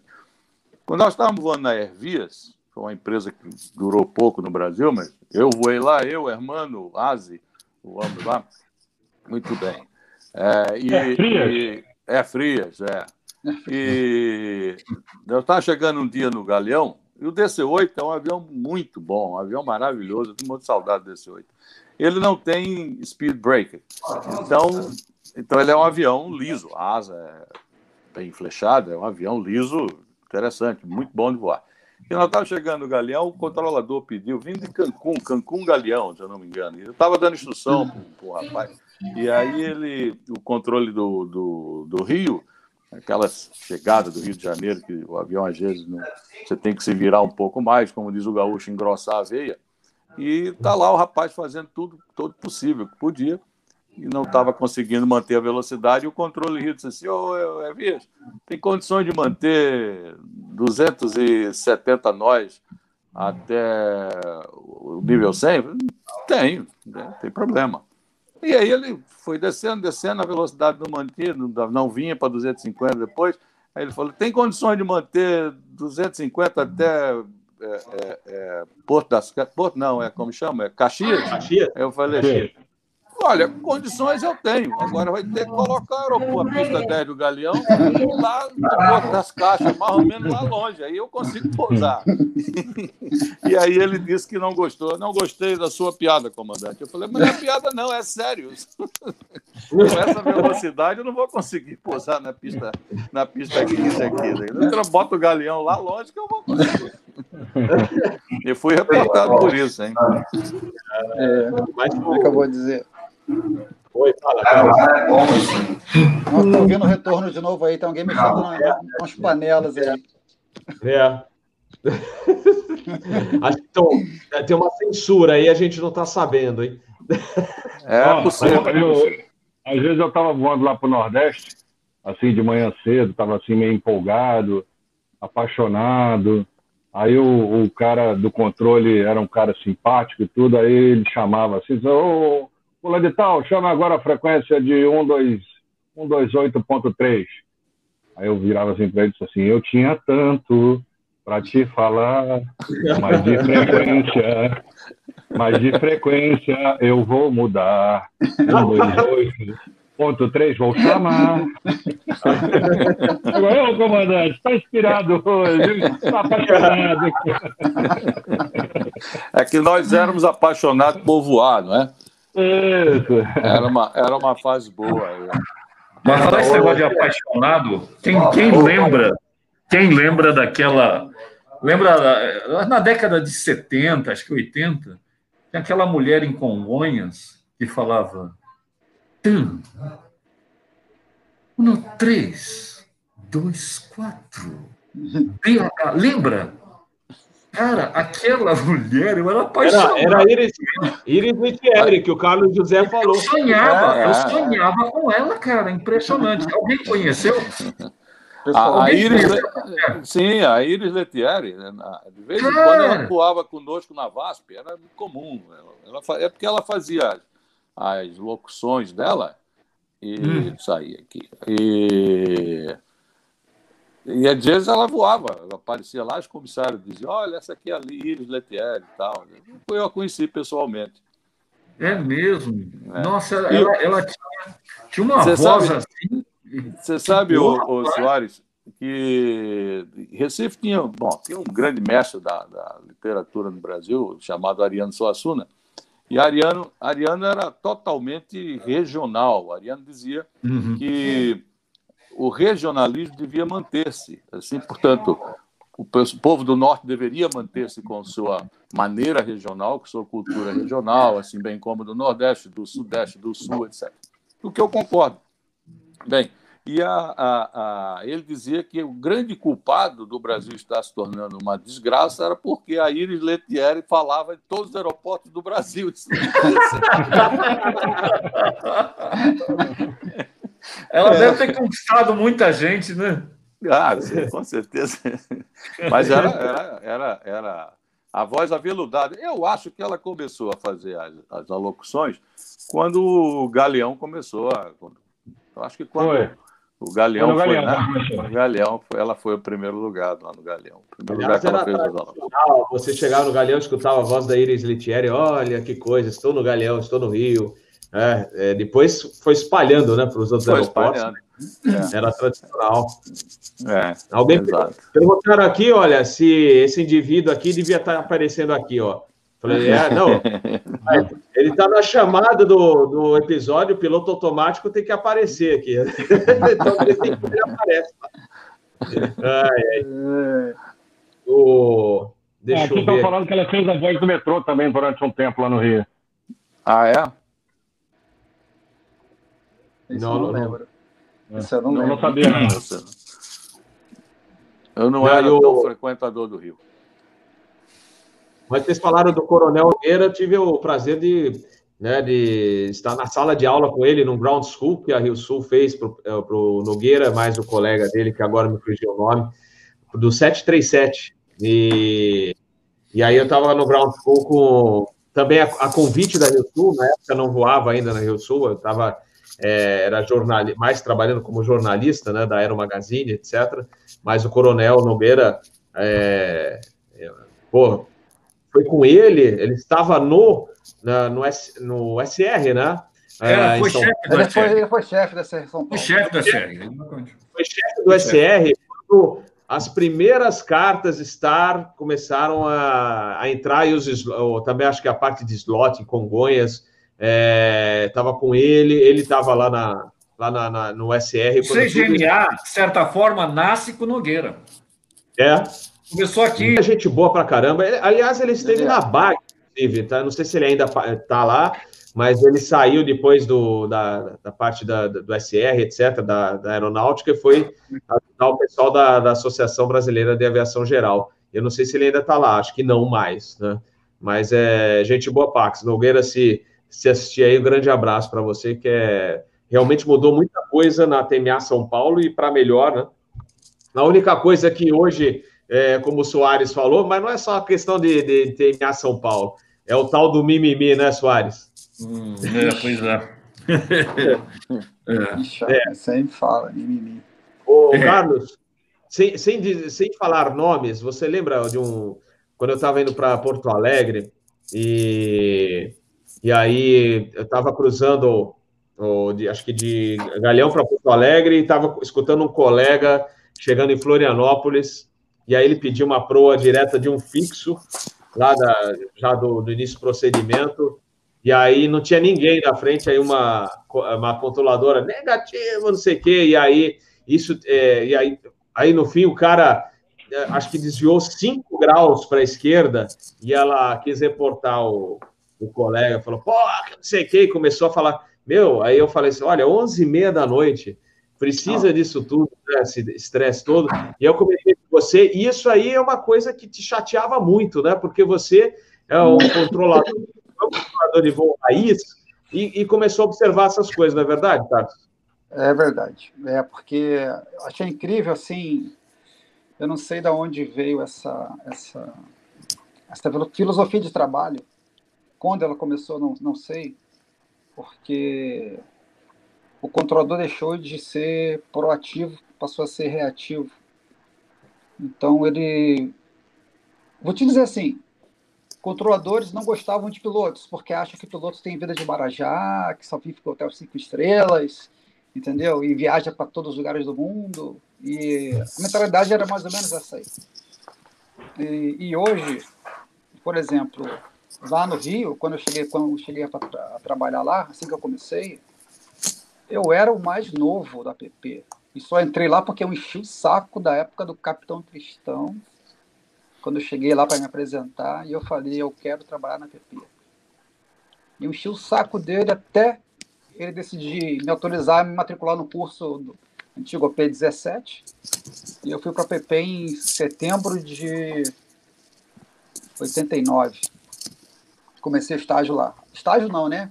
E a primeira coisa que perguntaram para mim foi: Você vai fazer café? Aí eu falei, eu falei sei, sei fazer café. Então vai lá, faz uma garrafa de café pra gente. E aí, o pior que o café saía bom, né, cara? Eu virei o cafetão da turma, né, cara? Não teve jeito. virei o cafetão, cara. Então, assim, cara, eu sei que quando eu cheguei na sala com a garrafa de café lá, distribuí lá nos copinhos lá, né? Entreguei pro pessoal. Aí ele falou assim: primeira coisa, tá vendo aquela, aquele monte de publicação, tinha uma prateleira bem atrás da mesa do supervisor? Eu falei: tá, tô vendo. Estude tudo. Tudo. Aí só eu levei quatro meses para dar meu primeiro câmbio num pernoite. Até aí. Hoje, hoje isso não acontece mais. Hoje você vê. Eu só fui chegar a ser instrutor na PP sete anos depois. Tinha que trabalhar muito, ganhar muita experiência para você ser instrutor. Hoje não. Então, para você ter ideia, uma vez eu perguntei, numa situação dessa, parecida com essa que você falou, é, tinha um avião saindo para do Rio era para Salvador. A rota era, era por cima de Vitória. E eu falei, por que você não trouxe o cara direto? Coordena lá com o Recife lá. Não tinha ninguém, cara. Madruga. Não tinha ninguém. Início da madrugada. Aí ele, não, porque é, se tiver alguém declarando de vitória, eu vou ter que restringir. Porra, o cara tava no nível 300 e bordoada já. Falei, cara, é você tá aí para isso. Se tiver algum avião para restringir, você vai restringir. Aí ah, mas se eu. Aí, aí essa aqui, essa aqui doeu, cara, que ele falou assim. Ah, mas se eu tirar o avião da rota, ele é, ia acontecer algum, algum incidente, vai ser culpa minha. É, eu falei assim, eu vou ser responsável pela, pela, pelo incidente porque eu tirei o avião na rota. Eu falei, se você não tirar o avião da rota e acontecer alguma coisa, você também é responsável. Então, seu, seu argumento não não me convenceu. Eu tive que aborrecer algumas vezes lá, quando eu estava como supervisor, para agilizar o, o, o, tráfego por causa da, da dessas, é, esses mimimi, sabe, de, de, de controlador. Então, por exemplo, hoje, se, se você visitar hoje lá, o app Rio, a quantidade de terceiro sargento, segundo sargento é muito grande, muito grande. Aqui no ACC Curitiba também, o Robert já esteve lá, fez, a, fez a, aquela, aquela reportagem para o canal sobre a ACC Curitiba. Eu não sei se o Robert reparou lá, se, não lembro se o Vanderlei falou para ele também, lá, o Faustino falou para ele. Mas se você olhasse lá para as consoles, você só ia ver terceiro sargento, uma coisa que antigamente não era assim. Trabalhar num órgão de controle com, com alto grau de complexidade, como é o ACC Curitiba, não podia ser um menino novo, só, só, só os novinhos. E hoje não, hoje acontece muito isso. O, o, a, a coisa andou para esse lado aí. Então. Ô, Carlos, ô, Carlos Diga. O que acontece é o seguinte: é que tem determinadas profissões, como a nossa, de piloto, e como a sua, de controlador, em que a experiência vale muito, na, na como é o médico também. A experiência na, no, no, exercício daquela profissão, ele vale muito, e é ele que vai, essa experiência que vai te salvar numa situação mais complexa. Então, ela é fundamental e ela precisa ser passada para os mais novos. Se você só tem novinho, como é que você vai passar essa experiência? Quem é que vai te passar? Mas sabe o que é pior, Popô? Eles não querem saber. Esse é outro grande detalhe. Não querem saber. Aquele negócio, ah, no meu tempo eu fazia assim. Eu não quero saber. Entendeu? Pô, você está aqui para isso, lá. Ordenado, ordenado é o fluxo. É, seguro rápido ordenado, cara. Não é, nem acho que nem a sequência, não. Né, Soares? É ordenado, rápido e seguro, não é? E aí o. Você está aqui para isso, cara, para agilizar. Você sabe quanto custa ali o, o, um minuto de combustível nesse avião. Eu, eu, eu uma vez falaram para mim assim, ah, eu, eu, trabalho como, como se não tivesse ninguém voando ali, é tudo um videogame. Eu falei, eu não trabalho assim, cara, nunca trabalhei. Eu sempre, eu sempre me lembro que dentro de um avião ali, daquele tem cento e poucos, outro tem 150, os, os que vêm do exterior tem mais de 200, 200 pessoas ali, e eles também são seres humanos que precisam de, de que a gente preste o melhor serviço para eles. O piloto, cara, você não tem ideia da, da carga de trabalho de um piloto. Se ele está com algum problema em casa, se ele tá com... Todo mundo é ser humano, mas é, assim, é uma situação difícil. Às vezes que eu consegui, consegui adiantar o lado do, do Robert lá no mais encurtamento maluco lá que eu fazia com ele, é, eu, tinha que, eu tinha que falar um por um por um lá, mas como a gente já ganha, ganha uma certa uma certa autoridade operacional, porque eu não usava disso aqui, eu usava, eu queria que eles, como era supervisor, então eu mostrava que eu poderia ser supervisor, não porque eu era lá o oficial e eu não sabia de porra nenhuma, desculpa pegar um palavrão, uhum. mas que eu tinha, uh, eu procurei aprender de tudo, tudo que podia.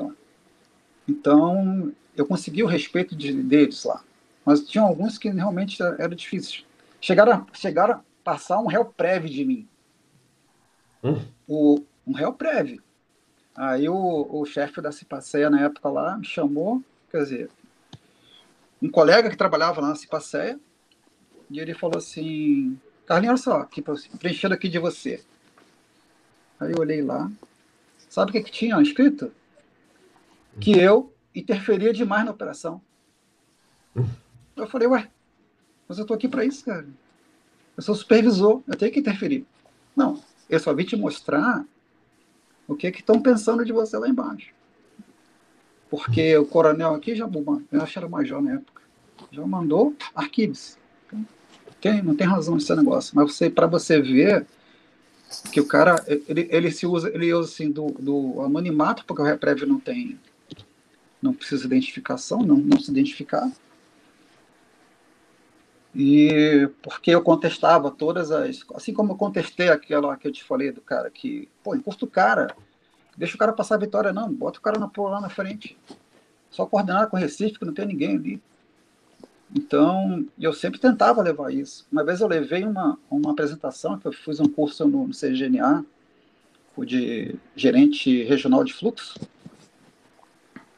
e tinha, tinha iam, foram dois Doves lá, um da Azul, foi no Azul e o da TAM, não lembro agora, sei que o do Azul foi. Acho que era da TAM, sim.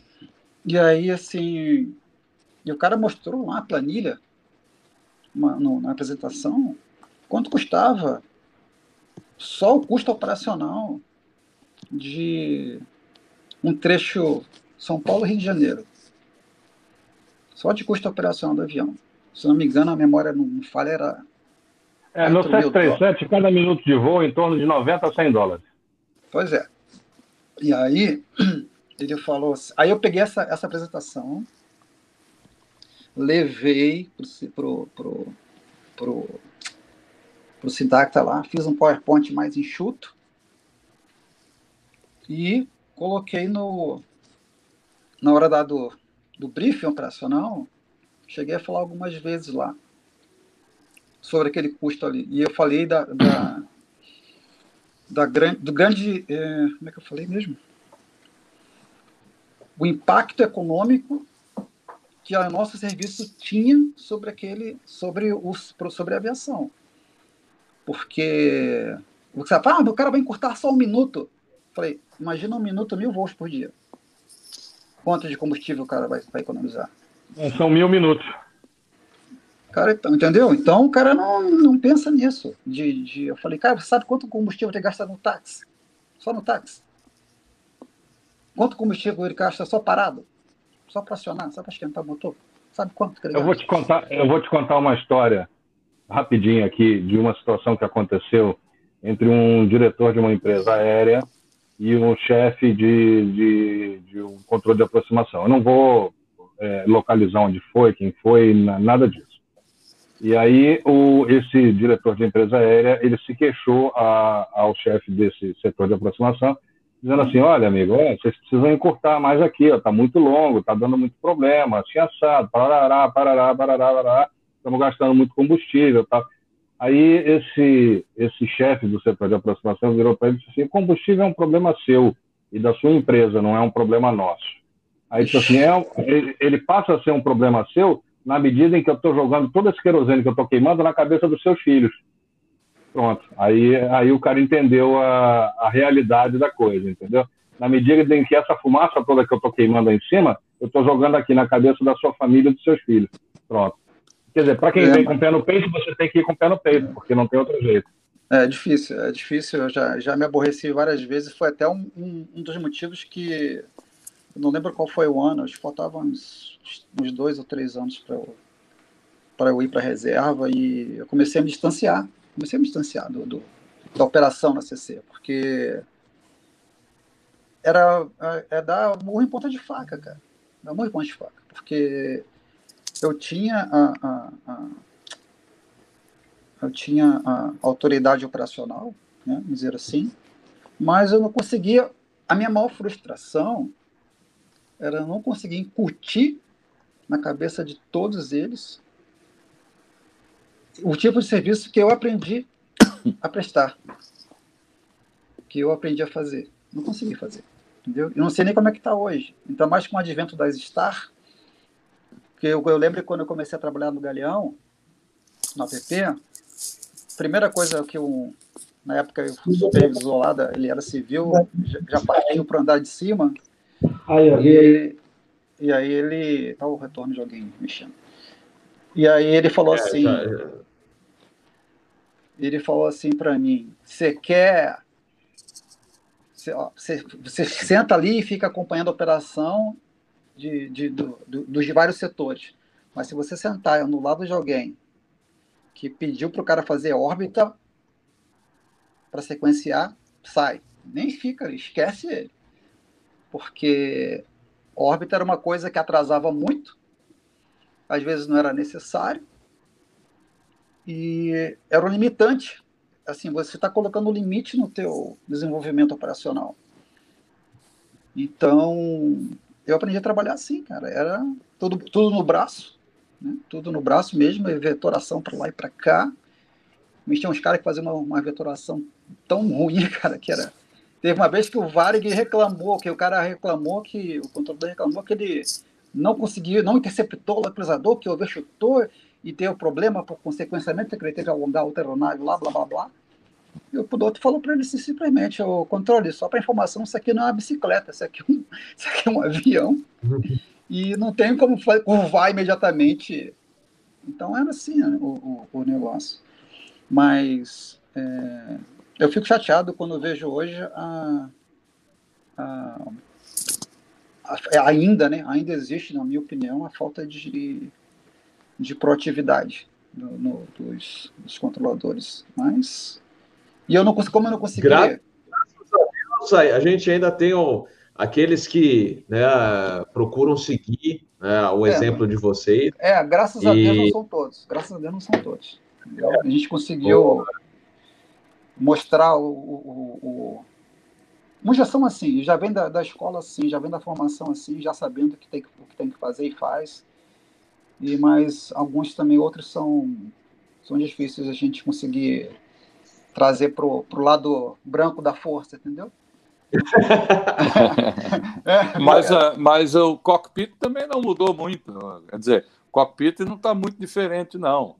É, é, hoje em dia, já ainda estava ainda na TAM e já começou a haver a, a, a, geração dos pilotos de computador, não é? Digamos assim, nada contra, não se trata disso, mas eles também são travados. Você, o avião, fala-se muito do Airbus, do avião moderno, que você voa o computador, mas são aviões que têm os mesmos princípios. Portanto, é interessante quando você, você vê que o computador faz, mas o raciocínio é seu, não é do, não é do computador. E muitos deixam o raciocínio para o computador. Aqui, então, é. nem se fala, e Itaberaí voltou, ele sabe disso. Aqui, então, é terrível. E o controlador de voo aqui também não, não, não difere muito, viu, Carlos? É, é. Aqui tem os tufões que entram tal, e por vezes você solicita desvio, eles permitem, e lá pelas tantas eles querem que você retorne de qualquer jeito. E você vai ter. Eu tenho, eu aqui já algumas situações dizendo: não, é, eu não vou retornar, não vou colocar o avião numa situação perigosa porque o senhor não sabe controlar. Então, é complicado. Eu, eu tenho a impressão que, que, que, que, não sei se é a burocracia do dia a dia ou o medo, como você disse, é, do, do, do, cidadão que quer. Não tem medo, né? O piloto também tem. O piloto de hoje em dia tem muito medo. É, eu medo do... não... é, tem medo, inclusive, da menina do cafezinho lá na empresa, se chamar para conversar. é, eu imagino, cara. É, é. esse negócio de, de desvio de, de formações e tal, eu lembro que eu estava lá em BH, estava com a supervisão do, do APP, e Brasília também naquela época, foi antes da, da crise de 2007, mas Brasília já era ruim, já era bem ruim. Até para a gente, a gente pedia alguma coisa para Brasília para agilizar o nosso trabalho, era, era complicado Brasília autorizar. Tinha uma formação grande, um paredão, que pegava do sul de Belo Horizonte, se estendendo para noroeste até depois de, de depois do, do limite terminal, paredão, para quem vinha de São Paulo, para quem vinha do Rio. E aí, rapaz, aí eu pedi, liguei para Brasília, pedi para ele desviar as aeronaves que vinham do Galeão para a direita, e porque realmente não tinha ninguém passando, para evitar, porque atrás da formação estava tudo completamente limpo completamente limpo. E aí, Brasília não fez. Brasília não fez. Aí me chamou uma aeronave, um TAM, indo para Confins. E aí ele estava desviando para o lado que não era o melhor lado para desviar. Porque o paredão estava extenso. Aí, não vai, numa das varreduras do radar, porque o radar da gente ele não define o que, que é se é CB, se é chuva, se tem gelo, se não tem, não sabe. Ele, ele, ele dá uma coisa só. E então a gente não tem muita, a gente não tem muita, como é que eu vou dizer, uma precisão para dizer para você o que que é aquilo ali. Só, só vê só a, a formação na, na tela do radar. E aí tinha um espaço ali à direita. Uma, uma, uma, abriu uma, uma, um corredor, mais ou menos pela medida do radar, tinha mais ou menos uma milha, duas milhas, por ali. De repente, na varredura apareceu aquilo, e o TAN desviando para a esquerda. Aí eu falei assim para o controlador da posição, pô, fulano, avisa para o tanque, daqui a tantas milhas tem uma, tem uma lacuna ali, o que abriu, que se ele tiver condições de atravessar ali, porque está tudo limpo lá para frente. E aí ele, sabe o que ele falou para mim? Ele falou para mim assim: só vou fazer porque você está me pedindo, porque senão não ia fazer. que... Sério, cara? Sério? Caramba, Tô falando Meu Deus. Você. Eu falei, cara, imagina que tua mãe tá aí nesse avião, cara. Imagina, só imagina, imagina que tua mãe tá. Pois não. Ô, Carlos, a gente tinha uns voos na, na Rio Sul que decolava sábado, 10 horas da noite, a gente decolava de Congonhas, fazia Recife, Natal e voltava para Congonhas abrindo 6 horas da manhã. Ou, ou, era Aracaju, Natal, Fortaleza e voltava para Brasília. Eram, eram, eram voos desses, tá? naquela época chamava Rotatura, eram uns voos de baixo custo. Acho que o Bob lembra desses voos. E aí a gente fazia, era um, era um custo bem baixo a passagem, a gente, eu decolava, a gente decolou de Congonhas, Congonhas você sabe que é um, um aeroporto que tem uma pista restrita, e aí eu decolei aprovado 350 para Aracaju, se não me engano. Aí quando eu passei para o centro Brasília, aí ele virou e disse assim, ô Rio Sul, está autorizado o nível 280 na aerovia. Aí eu falei, é, mas nós fomos autorizados o 350. Aí ele falou, é, pois é, mas o 350 não está livre, o seu novo nível 280. Eu falei, amigo, no 280 eu não chego lá em Aracaju. Eu vou, você vai me comprometer a performance. Aí ele virou para mim e disse assim, problema de, de combustível é problema do comandante e do DOV. Aí Nossa. eu falei para ele assim, Seria problema do comandante do DOB se você tivesse me autorizado o 280. Como você me autorizou o 350, o problema passa a ser seu. Então você se vira e me dá o um nível 350.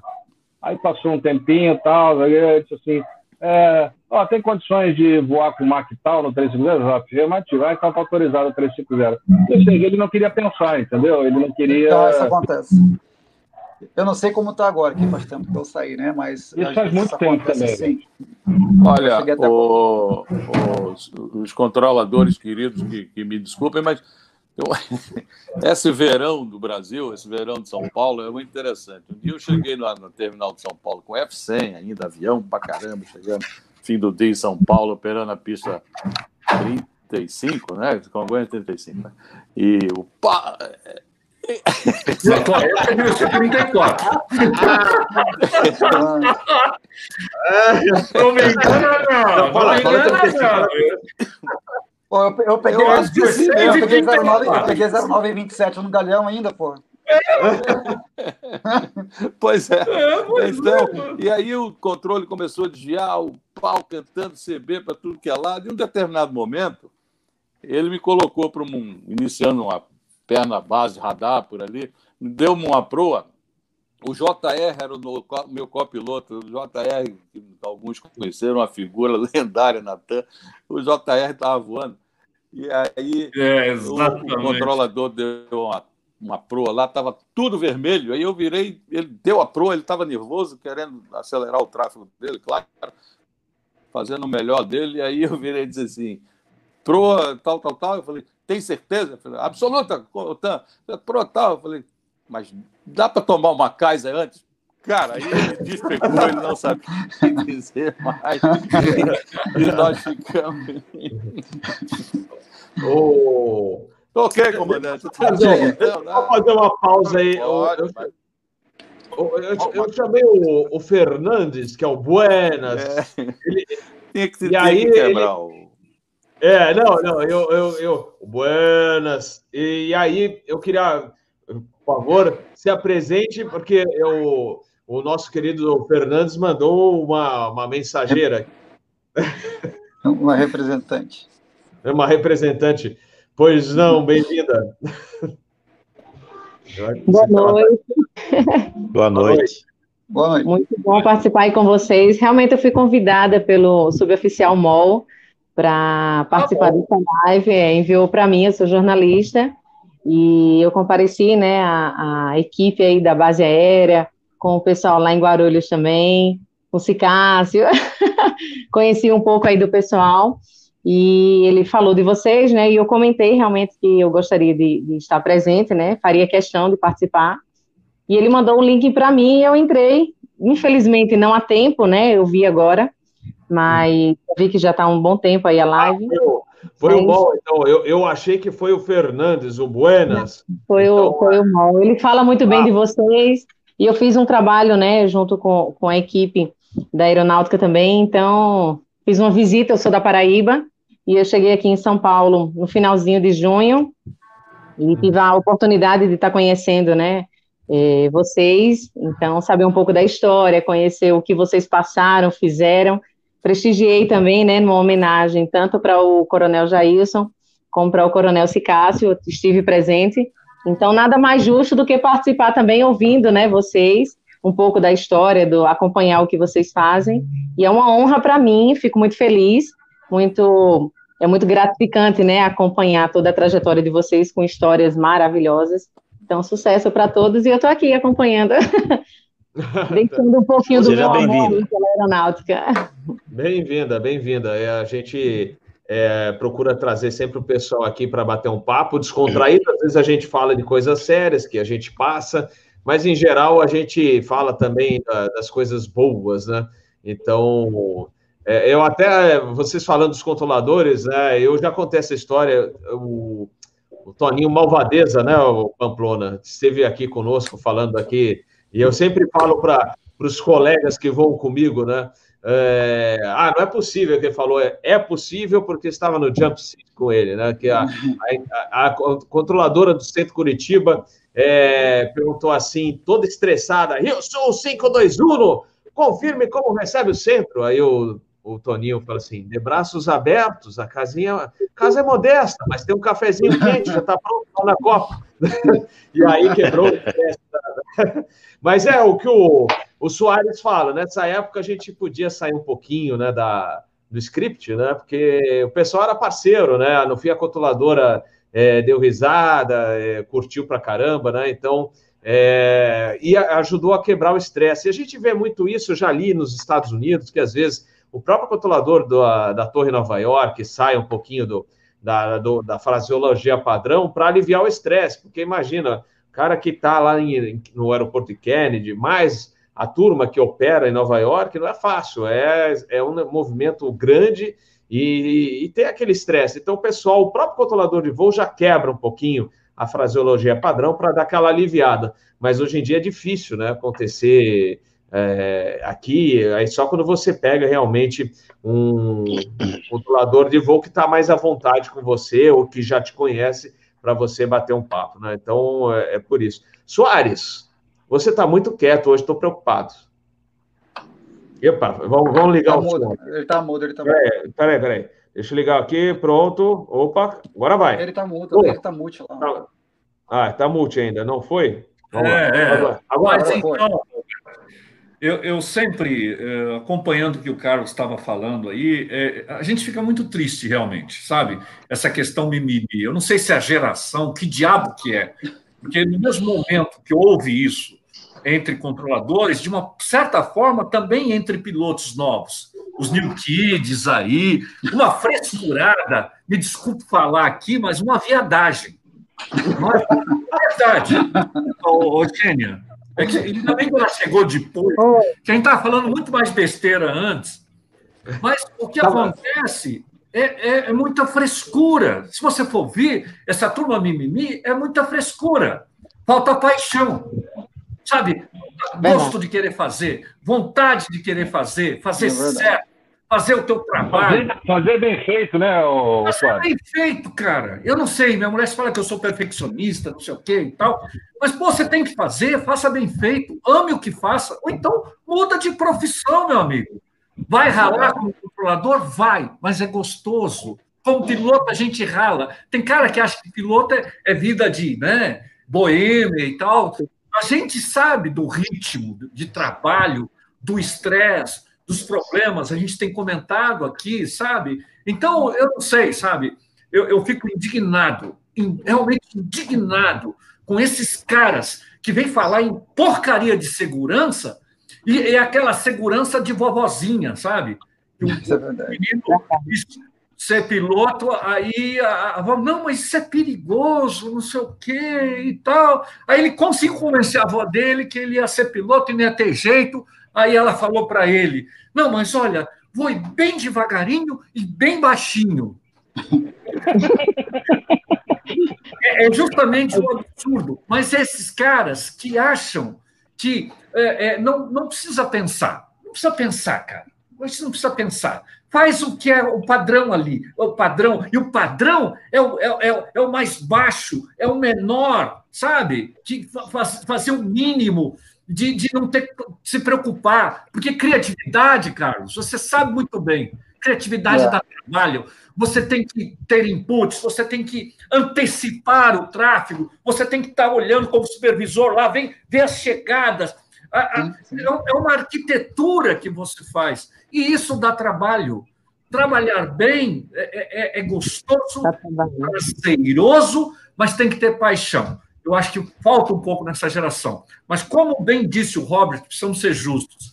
Hoje tem uma moçada muito boa, assim. Eu conheço alguns aqui do APP São Paulo que. Mariano! Mariano!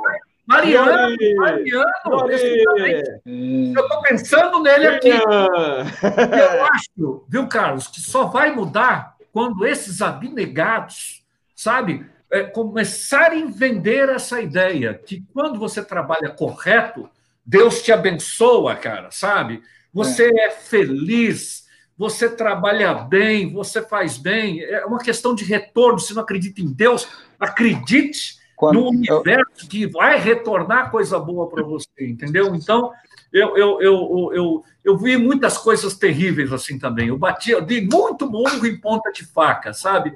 Mas amei cada instante que eu vivi como controlador, sou um verdadeiro apaixonado por isso. E hoje, na instrução, trabalhando na instrução, eu, eu, eu, eu prego muito isso, sabe? A questão de segurança de voo. Mas Fazer controle de tráfego aéreo é ordenação, segurança, mas também é agilizar tráfego. Parece que todo mundo esquece desse negócio. É verdade. agilizar. Não porque você precisa de controlador, cara. É, não precisa. A questão é agilizar com segurança. E isso só se faz com paixão, com vontade, um bom trabalho, estudo. Só para complementar o que você falou, é, as pessoas que me perguntam, pô, você foi controlador de tráfego? Agora eu fui. E, pô, profissão muito estressante, né? Falei, não, não é. Porque eu falei, aí eu continuei, né? Em todos os anos que eu trabalhei na rede, né, como ali no chão de fábrica, que era onde eu gostava de ficar, é, eu disse, eu nunca trabalhei. Porque eu era, era muito prazeroso para mim, eu me divertia. Eu me divertia muito também. Entendeu? Me divertia demais com, com, com, o meu trabalho. E quando o pau quebrava, eu achava melhor ainda. Quando o pau quebrava, era que, que, eu, sentia, que eu sentia a minha importância, entendeu? Eu ficava muito feliz de poder é, contribuir com, com, com quem estava voando. Gerenciamento, né? Não, é, cara, porque na época não tinha, na época não tinha CGA, CGNA, não tinha nada, a gente que resolvia tudo. E era, e era assim, era muito. Se vocês me permitem uma. uma... Eu, eu digo que a gente viveu, viveu um tempo de ouro, cara. Nós vivemos é. um tempo de ouro. Só para terminar, tinha um amigo no, no app, o, eu não sei onde ele, onde ele parou, ele era suboficial lá, e ele falou para mim uma vez, ele falava assim, pô, Carlinhos, a nossa profissão é uma profissão muito engraçada, né? Eu falei, por quê? Pô, a gente trabalha pra cacete, não tem reconhecimento nenhum, ganha mal pra caramba ainda fica puto quando faz sequenciamento mal feito. e é feliz. E era, e era, cara. Quando a gente ficava pé da vida, quando eu, puta que merda de sequenciamento que eu fiz, cara. Eu fazer, entendeu? Era muito interessante. Se vocês Só me permitem. É... Pois não, não. Eu só ia falar aqui sobre a observação do, do Soares. É, Soares, eu acho que tudo que se faz colocando amor, não só pela profissão do que você faz, mas assim, é, para deixar um legado, para deixar a sua marca registrada, para que você realmente, alguém possa passar por aquele caminho e saber assim, aqui passou Soares, né? Então, quando a gente faz as coisas com, com, com prazer, realmente com o amor, é, a gente consegue deixar uma essência que poucos deixam. Né? Por mais o que seja, muitas vezes a pessoa olha para o trabalho do outro e não vê referência, né? Ah, porque não faz é. nada, uhum. porque está né, descansando, às vezes até uma responsabilidade grande, mas acha que não faz porque não está fazendo o trabalho do outro. Mas como vocês, assim, né? Eu tive a oportunidade de conhecer um pouco da história dos veteranos, né? E, e o que é interessante é que vocês deixaram uma marca registrada para, independente de quem vier, né? É, ou que chegue né, a fazer o trabalho, vocês deixaram a referência de cada um de vocês. E o que é mais bonito, vocês permanecem unidos na profissão, amor no que faz. Então, isso causa para mim, não sou tão nova, mas assim, para mim que estou chegando né, no meio de vocês, é, me, me causa uma, uma referência, né? Eu tenho pessoas que realmente passaram por, essa, por esse caminho e deixaram um legado, uma história e está mudando aí realmente né, o, o, rumo né, da aeronáutica, porque quebraram até umas regras que eu fiquei sabendo aí.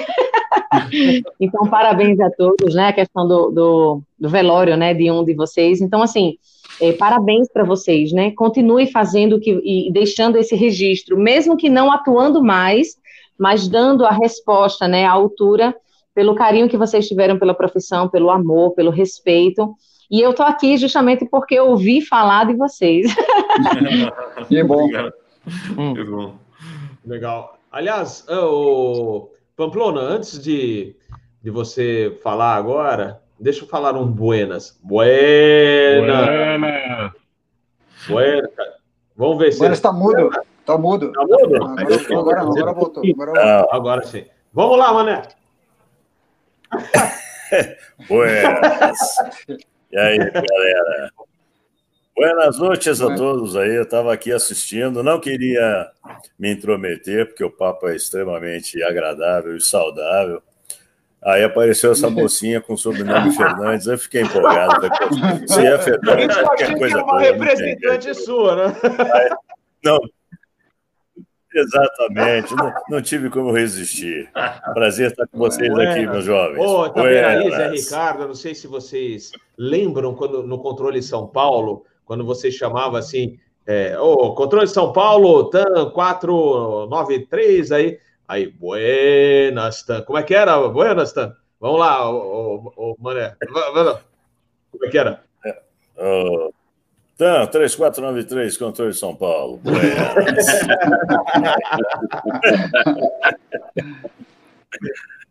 tem muitas histórias, tem muitas o... histórias. Né?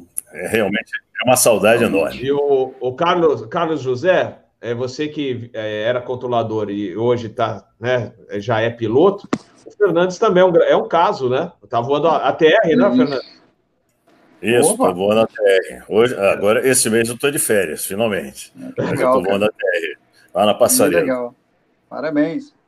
É, então, é um exemplo, né? Então, para você ver que, que é, o pessoal também, muitos controladores têm aquele sonho né, de, de voar também.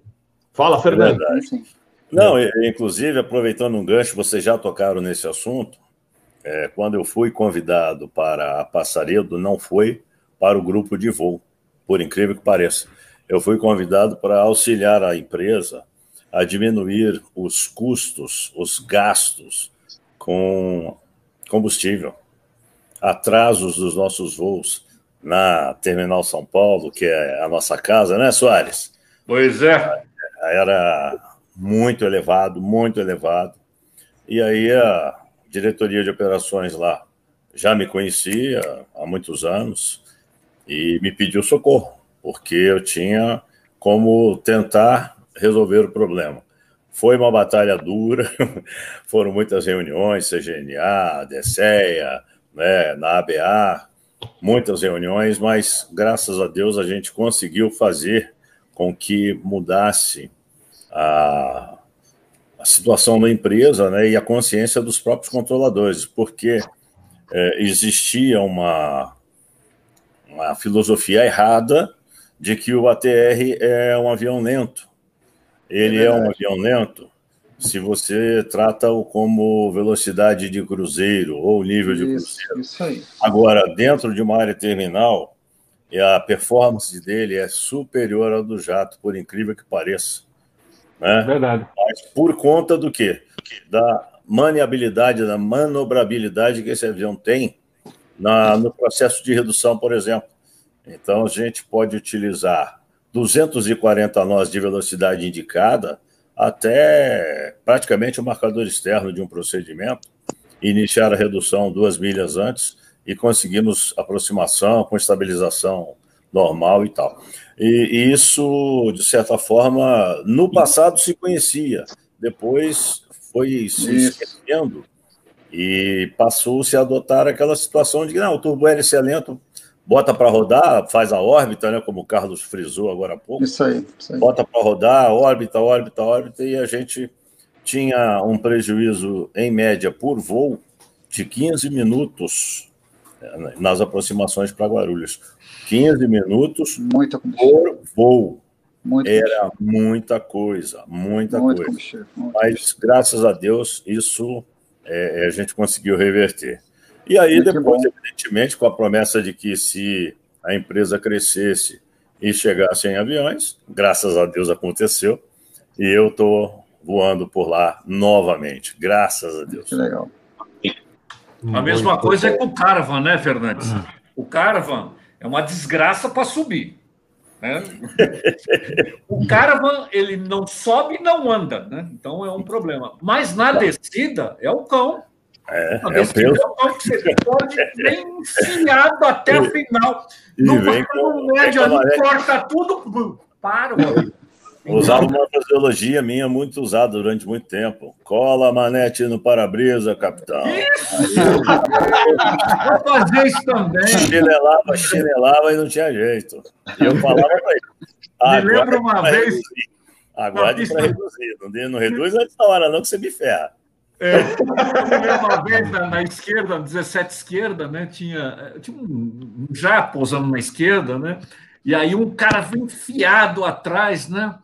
Eu falei, olha, tem um traço da sua posição. E ele encostando, cara. Aí eu, eu falei, possibilidade de reduzir a velocidade agora e tal. Falou, positivo, estamos iniciando a redução, comandante. Falei, oh, todo orgulhoso. Quer dizer, o cara também, o, o cara tem alma também. É, ele tem, tem alma. Você precisa, de vez em quando, dar uma força. Porque era uma merda na decolagem. Desculpa, de novo. É, na decolagem era uma desgraça. Na decolagem, bicho. Aí ia o jato e o cara vai esperando, esperando e tal. Aí você, aquela puta sequência em Congonhas, né? Nos velhos tempos, aquela puta sequência em Congonhas. Aí tinha um caravan, né, cara? Puta merda, vai ter que colocar esse cara uma hora. Aí você deixava um, deixava outro, passava outro, passava outro. Aí você colocava o caravan. Aí o, era fato. O cara que vinha atrás falou, mas tinha que botar o caravan agora? Eu falei, falei amigo, uma hora ele tem que decolar. Na hora tem que decolar. E aí a, a gente tinha que coordenar a saída do caravan e deixar os caras passarem, né? Para fazer cruzamento visual e passar, porque na subida realmente era um horror. Ele não anda e não sobe, era uma desgraça. Né? É, é, avião, é avião e tem vidas lá dentro. É. Pois é. A gente não, é, pode, esquecer, não pode esquecer disso. É uma aeronave, tem vida lá dentro e tem os mesmos direitos. pois é. O, so, o, o Soares, uma vez eu estava entrando na, na Terminal São Paulo, na, na Rio Sul, e eu me lembro bem de uma situação que eu passei com o Fernandes. Eu, uma, me mandaram mudar a frequência para o controle, 119.2, alguma coisa assim, né? Sim. Aí eu entrei assim e falei assim, o controle de São Paulo, boa tarde, é o Rio Sul 540, penetrando na sua área de controle. aí, aí o Fernandes virou assim para ele assim, pega leve aí, comandante.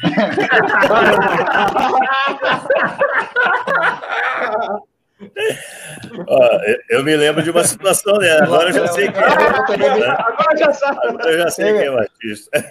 É. Pega leve aí, comandante. Lá na Rio, às vezes os engraçadinhos também entravam assim e falavam. Controle Rio, fulano de tal, entrando, entrando na sua com aquilo na mão. Isso! não, não, era, era assim, Carlos, era com aquilo na sua, na sua escuta. É. Isso, isso, isso, isso, Positivo, comandante. Com Frequência. então, Bob, no, Rio, ali no, no, no, Santos Dumont, antigamente, no, no, procedimento, tinha uma posição em cima do galhão que chamava posição lixa. E ah, ali sim, era exatamente quando a gente transferia para a torre do, do Santos Dumont. Quando chegava ali, o controlador do APP passava a gente para a torre do Santos Dumont. Então era muito comum, a gente entrava ali e virava assim, o Torre do Rio, boa tarde, é o Rio Sul, tal, passando lixo na sua. Aí o...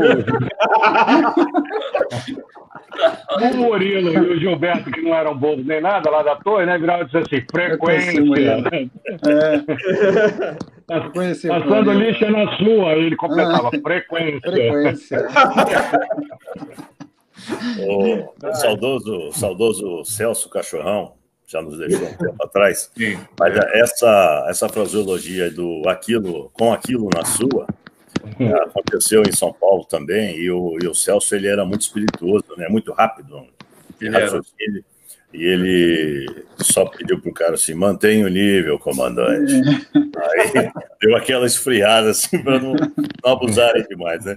Mas foi, aconteceu realmente isso aí. É, virou até folclórico, né? O pessoal aproveitava e, e falava isso aí. Mas eu, eu vou puxar o Zé, o Zé Ricardo, tá na escuta? Vamos ver se ele tá. Acho que tá travado, Zé. É, tá travando aqui. Tá, congelou, congelou.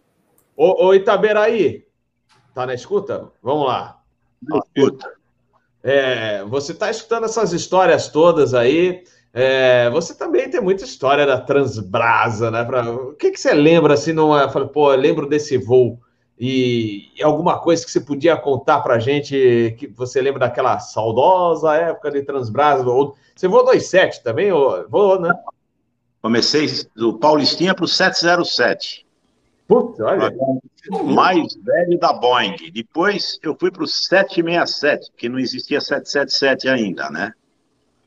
E você imagina um cara sair de um aeroclube de Bragança Paulista, de um Paulistinha, com PPPC e FR, e as horas mínimas de Link Trainer que eu fiz, fazia lá em Brasília, porque em Brasília eu era mecânico na Transbrasil, e nós tínhamos um Frasca, lá ficava no hangar, no primeiro andar do hangar lá em Brasília.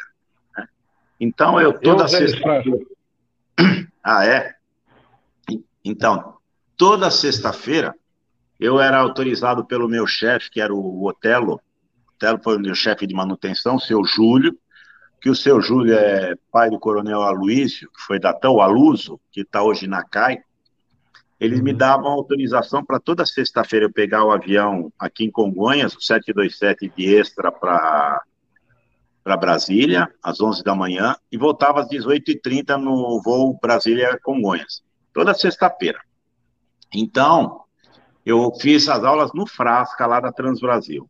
Pois bem, quando eu comecei a voar o 707, a única vantagem que eu tinha de familiarização no cockpit, que isso é muito importante, é pelo fato de eu ter sido mecânico do avião, eu sabia onde ficava todos os botões de partida, circuit break, por aí afora, mas voar o avião era que são elas. Você imagina sair do Paulistinha e pegar.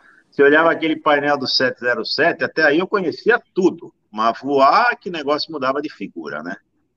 E eu peguei um comandante. Era um avião complicado, né, Itaberaí, para pilotar. Ele era diferente. O 727 ele era um avião fácil porque tinha os motores no charuto da asa, assim como o Fokker tem, como o DC-9, esses aviões aí. Então você acelerava, desacelerava, mas o 707 não. Ele tinha um, um motor ali na Roda Moca, eu moro aqui na Moca, uma Roda Moca, outro lá na Fernando Falcão, né? Motor 1 e motor 4. Então, quando você acelerava o motor, o motor 1 entrava mais que o motor 4, o avião saía com a macaca todo se torcendo, catando cavaco, né? Então você tinha que segurar as quatro manetes, levá-las na mesma posição de EPR, 1.05, 1.1, assim, depois você juntava a mão e enchia a mão. Então, era uma, foi uma transição muito bruta você sair de um, jardim da infância e entrar numa faculdade. Foi o que aconteceu comigo e com tantos outros, né? E os comandantes que nos deram instrução, comandante Ribeiro, o Dorival, que caiu naquele acidente no dia 21 de março de 89, tanto Charles Serra, Volkov, comandante Quadros, comandante Camargo, Raimundo, né? E tantos outros comandantes, Edilberto, que está na Gol, comandante além do Paladino, Pardal, e o Braga, que foi meu instrutor de flight, fez parte de operações da TAM, né? Esses caras me pegaram no colo, eu já falei isso, me colocaram na, sentadinho no bebê conforto ali da cabine do 707 me explicaram tudo, me ensinaram o que, que era voar instrumento, fly direct, que eu não sabia. Eu vi aquela bibar ir lá para cima, eu falava, o que, que você está fazendo aí em cima? Dali a pouco aquela bibar descia, eu olhava lá para baixo, dali a pouco aquela bibar virava para a direita ou para a esquerda, ela chegava a virar um arame farpado, ela girava, eu não entendia nada. Aí dá motor, eu dava motor, tira motor, tira motor, ó, VRF mais 10. Então, eu aprendi a ser gente, a ser aviador no Boeing 707 na Transbrasil, né? Então, eu não sabia nada. Aprendi a fazer fonia no 707, aprendi a fazer navegação no 707, aprendi a voar no 707, voar instrumento, voar, ter julgamento de desaceleração, né? performance, tudo em cima de um Boeing 707 com um cara que saiu do Aeroclube de Bragança de um Paulistinha, né? Então, foi uma transição muito grande. E eu tenho uma história legal que eu estava, o Ribeiro, ele falou: ó, você vai fazer as primeiras 80, 60 horas só dando trem, flap, navegação e fonia. Tá bom. Para você se ambientar com a aceleração do avião, desaceleração. Então foi. Quando eu comecei a voar, ele vivia dizendo para mim assim: ele falou, tá aí, é o seguinte. Abaixo de 10 mil pés, 250 nós. Tá entendendo? Eu fazia assim, olhava para a esquerda, fazia. Eu entendia, mas não entendia nada. Sabia? Eu não sabia o que era crochê, eu não sabia o que, que era uma, uma hora lá fora e aqui dentro, olha lá fora e aqui dentro, lá fora e aqui dentro. Eu olhava lá fora, não via aqui dentro, eu não sabia o que estava olhando. Então não tinha essas vivências, né? Bom, enfim. A gente estava chegando em Belém e tem aquela famosa posição Jara para interceptar uhum. a final ali da pista 06 de Belém. Ok. Lá vinha eu vindo de Guarulhos direto do Belém. Um, aí eu descendo. Ah, tá, autorizado descida. Lá vamos descendo. Eu 330 nós chinelando, né? Chinelando, chilenando. Passou 10 mil pés, eu continuei 330, 340 nós. E o controle havia dito, desça para 2 mil pés, ajuste do altímetro 1015, sei lá. Eu peguei o altitude alerta e desci, só que eu coloquei 200 pés e não vi. e descendo. Ele olhava para mim assim, ele falava, tá vendo crochê? Eu falava, tô. Ah, sei lá o que, que era crochê. Aí ele falou, aí eu, e tava meio, tava instrumento, né? Aí ele bateu no meu ombro assim falou, neném, é o seguinte, nós vamos morrer, tá? Mas nós vamos morrer consciente. O que, que o controlador falou para você? Mandou descer para dois mil pés, né? E ajuste 1.015. Ele falou, a única coisa que você acertou foi o ajuste. Você tá veloz pra caralho, você tá 330 nós, você tá a 8 milhas DME de Belém, e você colocou a altitude aérea para 200 pés, nós já estamos cruzando 4 mil pés. Nós vamos arrancar tudo que é massa de navio que tem aí, na doca. Aí eu gelei, né, estabilizei, parei e tal, e fui lá para colocar 2 mil pés, daí a altitude aérea, tá, tocava aqueles dois segundos tal, né? Bom, o VOR, as agulhinhas do VOR, para a direita, eu passei, largando o cacete, já estava o ILS sentado aí, tive que fazer 270 graus pela esquerda, para depois interceptar o ILS da pista 06. Então, foi um negócio horroroso, porque eu aprendi assim. E ele dava um tipo de instrução que era o seguinte: não era no avião, no avião a gente só executava, a gente tomava, até falei esse dia para o comandante Cotês ainda ontem. Ele fazia o seguinte: café da manhã, terminava o café da manhã no hotel, ele pegava um papel e uma caneta BIC, ficava desenhando pista, ó, nós vamos decolar aqui de Fortaleza, vamos para Recife, então vamos fazer curva direita. Então ele dava instrução no próprio hotel, durante o café da manhã, ou durante o almoço, ou na piscina até, sentado na beira da piscina, numa mesinha ali no Mar, no Mar a gente ficou no Mar Hotel, no Imperial Autumn Palace e no Hotel Praia Centro, em Fortaleza, né? Então, sentava numa mesinha lá, caneta papel, guardanapo, ficava... Quando sentava no avião, a gente executava. Então, eu tive mais ou menos umas 260, 280 horas total de instrução no 707, que não fez negócio de 120 horas que falava na Nozer, eles falaram, ó, esse pessoal que está vindo sem experiência, que na época o Coronel Machado era o diretor de operações, esse pessoal esquece que em 120 horas eles não vão ficar prontos. Para quem está do aeroclube no Cherokee, não vai ficar pronto, e não fica mesmo, né? Porque eu fui conhecer o simulador, o 707, o CPT, lá na Ilha do Governador, na Varig. Hoje não. Hoje você conhece qualquer simulador no próprio celular que nós estamos falando agora. Você bota aí simulador 330, 380, 777, né? Então você tem toda a informação que você precisa. Estuda aqui pelo YouTube, na televisão. Mas na minha época, não. Eu fui ver o CPT lá na Ilha do Governador. E era um horário ingrato, era das 23 às 5 da manhã, né? O simulador também do 07 na Varig o Major Vida que fez o meu cheque inicial em setembro de 1986, né? Então, é, todas essas coisas, a gente não pode esquecer das nossas origens, não pode esquecer dos tombos que a gente toma, não adianta ficar falando das pingas que a gente bebe, a gente tem que saber dos tombos, porque amanhã a gente vai dar instrução para o menino, e essa molecada, eles estão vindo, na minha opinião, mais preparados do que a gente para assumir assim uma instrução, porque eles estudam para caramba, eles têm tudo na palma da mão. Depois, o, o pé e mão é com o tempo que vai adquirir, né? Mas o que falta em muitas pessoas hoje em dia, nas, talvez nas gerações, não são todos, é um pouco de falta de resiliência e humildade. Porque às vezes você chama, igual o Soares estava falando, você chama atenção, eles ficam chateados, ficam de bico virado para você, não vai tomar café da manhã com você amanhã para não te encontrar porque ficou puto que você comeu o toco dele, você está entendendo? Então, esse choque de gerações existe, como existiu na nossa época com os nossos avós, nossos pais. Obviamente que a gente veio de uma forma diferenciada, né? Então, é por isso que a gente tem que mostrar, eles têm que, como ela está dizendo aí, ela está aprendendo muita coisa com a gente. Essas histórias que a gente tem, nós estamos dando um norte para essas pessoas que estão já no meio do caminho, aqueles que estão vindo lá atrás.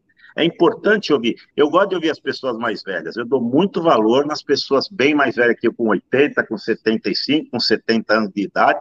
E eu gosto de ouvir as histórias. E, e gerações variadas, o Robert, que nem você, você é bem mais novo do que a gente. O Soares e eu somos mais velhos. Então tem ela que é mais novinha ainda. Então isso é muito bom haver essa, essa mistura de gerações aonde nasceu o nosso querido e tão famoso CRM, né? Porque graças ao CRM 89 e 90, depois teve problema do G6 e tudo, os comandantes de hoje são mais humildes, para também ouvir a opinião do copiloto, porque às vezes um copiloto que vai voar com a gente, que está três meses de carreira, ele passou por uma situação que nós, com 40, 35, 30 anos, não passamos.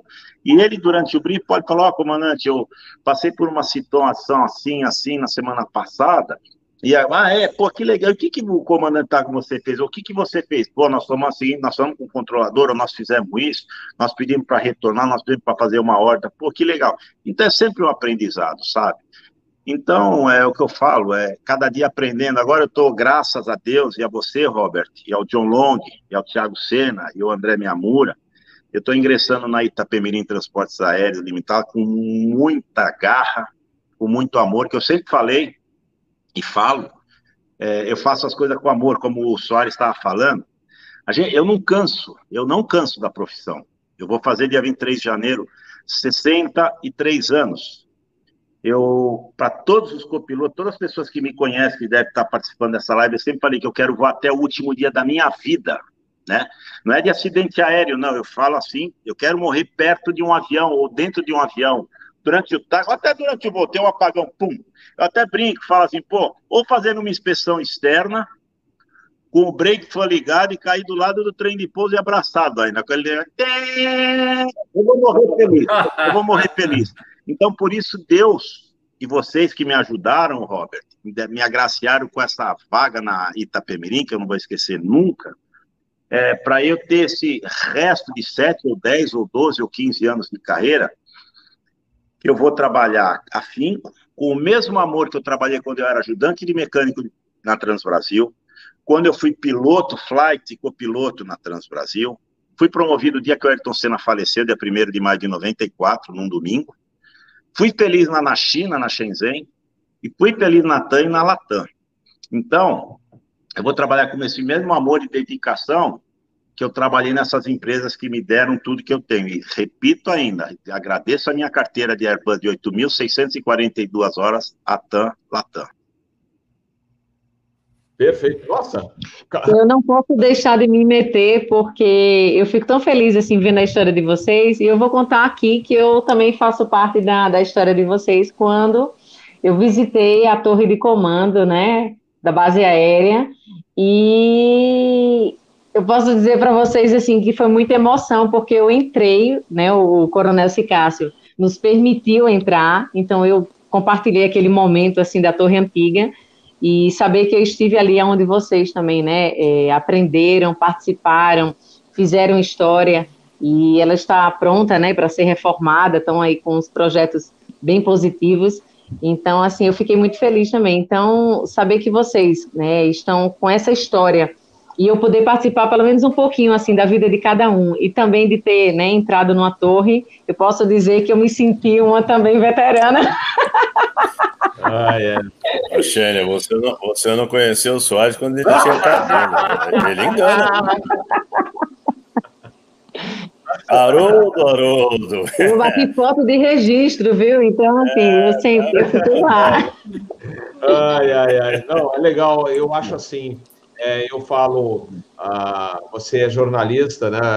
É, tem que, eu acho que os jornalistas têm que realmente se aprofundar em cada profissão, porque a gente às vezes escuta, por exemplo, está assistindo televisão, um noticiário, fala uma tamanha besteira, ou você lê uma tamanha besteira em algum jornal, né?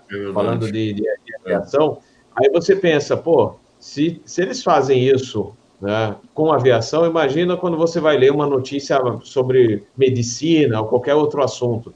Aí você fica na dúvida, né? Será que está é, tá correto isso, né? Por isso que até a gente é, costuma elogiar aqui, né? Ele já participou algumas vezes de episódios aqui no canal Asa, jornalista William Vac. William Vac é aviador, né? Então, quando ele fala de aviação, é um cara que uhum. entende, né, de aviação. Então, por isso que é interessante, né, o jornalista, antes de, eh, de soltar uma notícia, procurar realmente escutar as pessoas que são do meio. A mesma coisa, por exemplo, jornalista que é, de repente saiu uma notícia a que o avião arremeteu, né?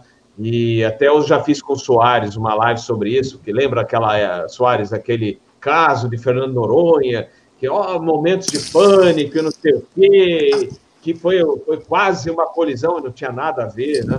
É, então, e no fim só escutaram o lado, por exemplo, dos passageiros. E quem tem medo de voar vai falar que foram momentos de pânico, né? Então, eu falo assim, não, mas espera aí, o que, que aconteceu? Aí, quando você vai ver, nem tinha notícia daquilo. Foi um procedimento normal, né? Falar, não, o avião estava na pista ainda, o avião acabou arremetendo e aí depois pousou com total segurança. É um procedimento normal. Então é por isso que é importante que os jornalistas realmente procurem, é, antes de divulgar uma é, notícia, não só da aviação, para falar de outro setor, que realmente procure se aprofundar, como você está fazendo, para e aí poder escrever com toda a propriedade, né, fazer suas matérias. Mas bem legal. Eu, eu, cheguei até a comentar com o Coronel Jailson, é, justamente referente a, as matérias que não são feitas, nem a, a divulgação da, da, aeronáutica, né? É um, é, uma, é um mecanismo muito assim, ah, o avião caiu, está saindo não sei de onde, fechou os aeroportos, sempre é uma notícia, se observar, que dá ênfase à negatividade. E isso é ruim, porque vocês fazem trabalhos assim é, de suma importância, inclusive transportam é, órgãos, né, para salvar vidas. Vocês ajudam outras outras regiões com a questão da, de alimentos, de roupa, donativos. Então, assim, por que não expressar o lado bom? Né? A gente sabe que tem também na vida o lado negativo, mas por que não dar ênfase a essa, a essa parte que vocês fazem com tanto amor? Porque são vidas que estão em risco através unicamente do controle de vocês.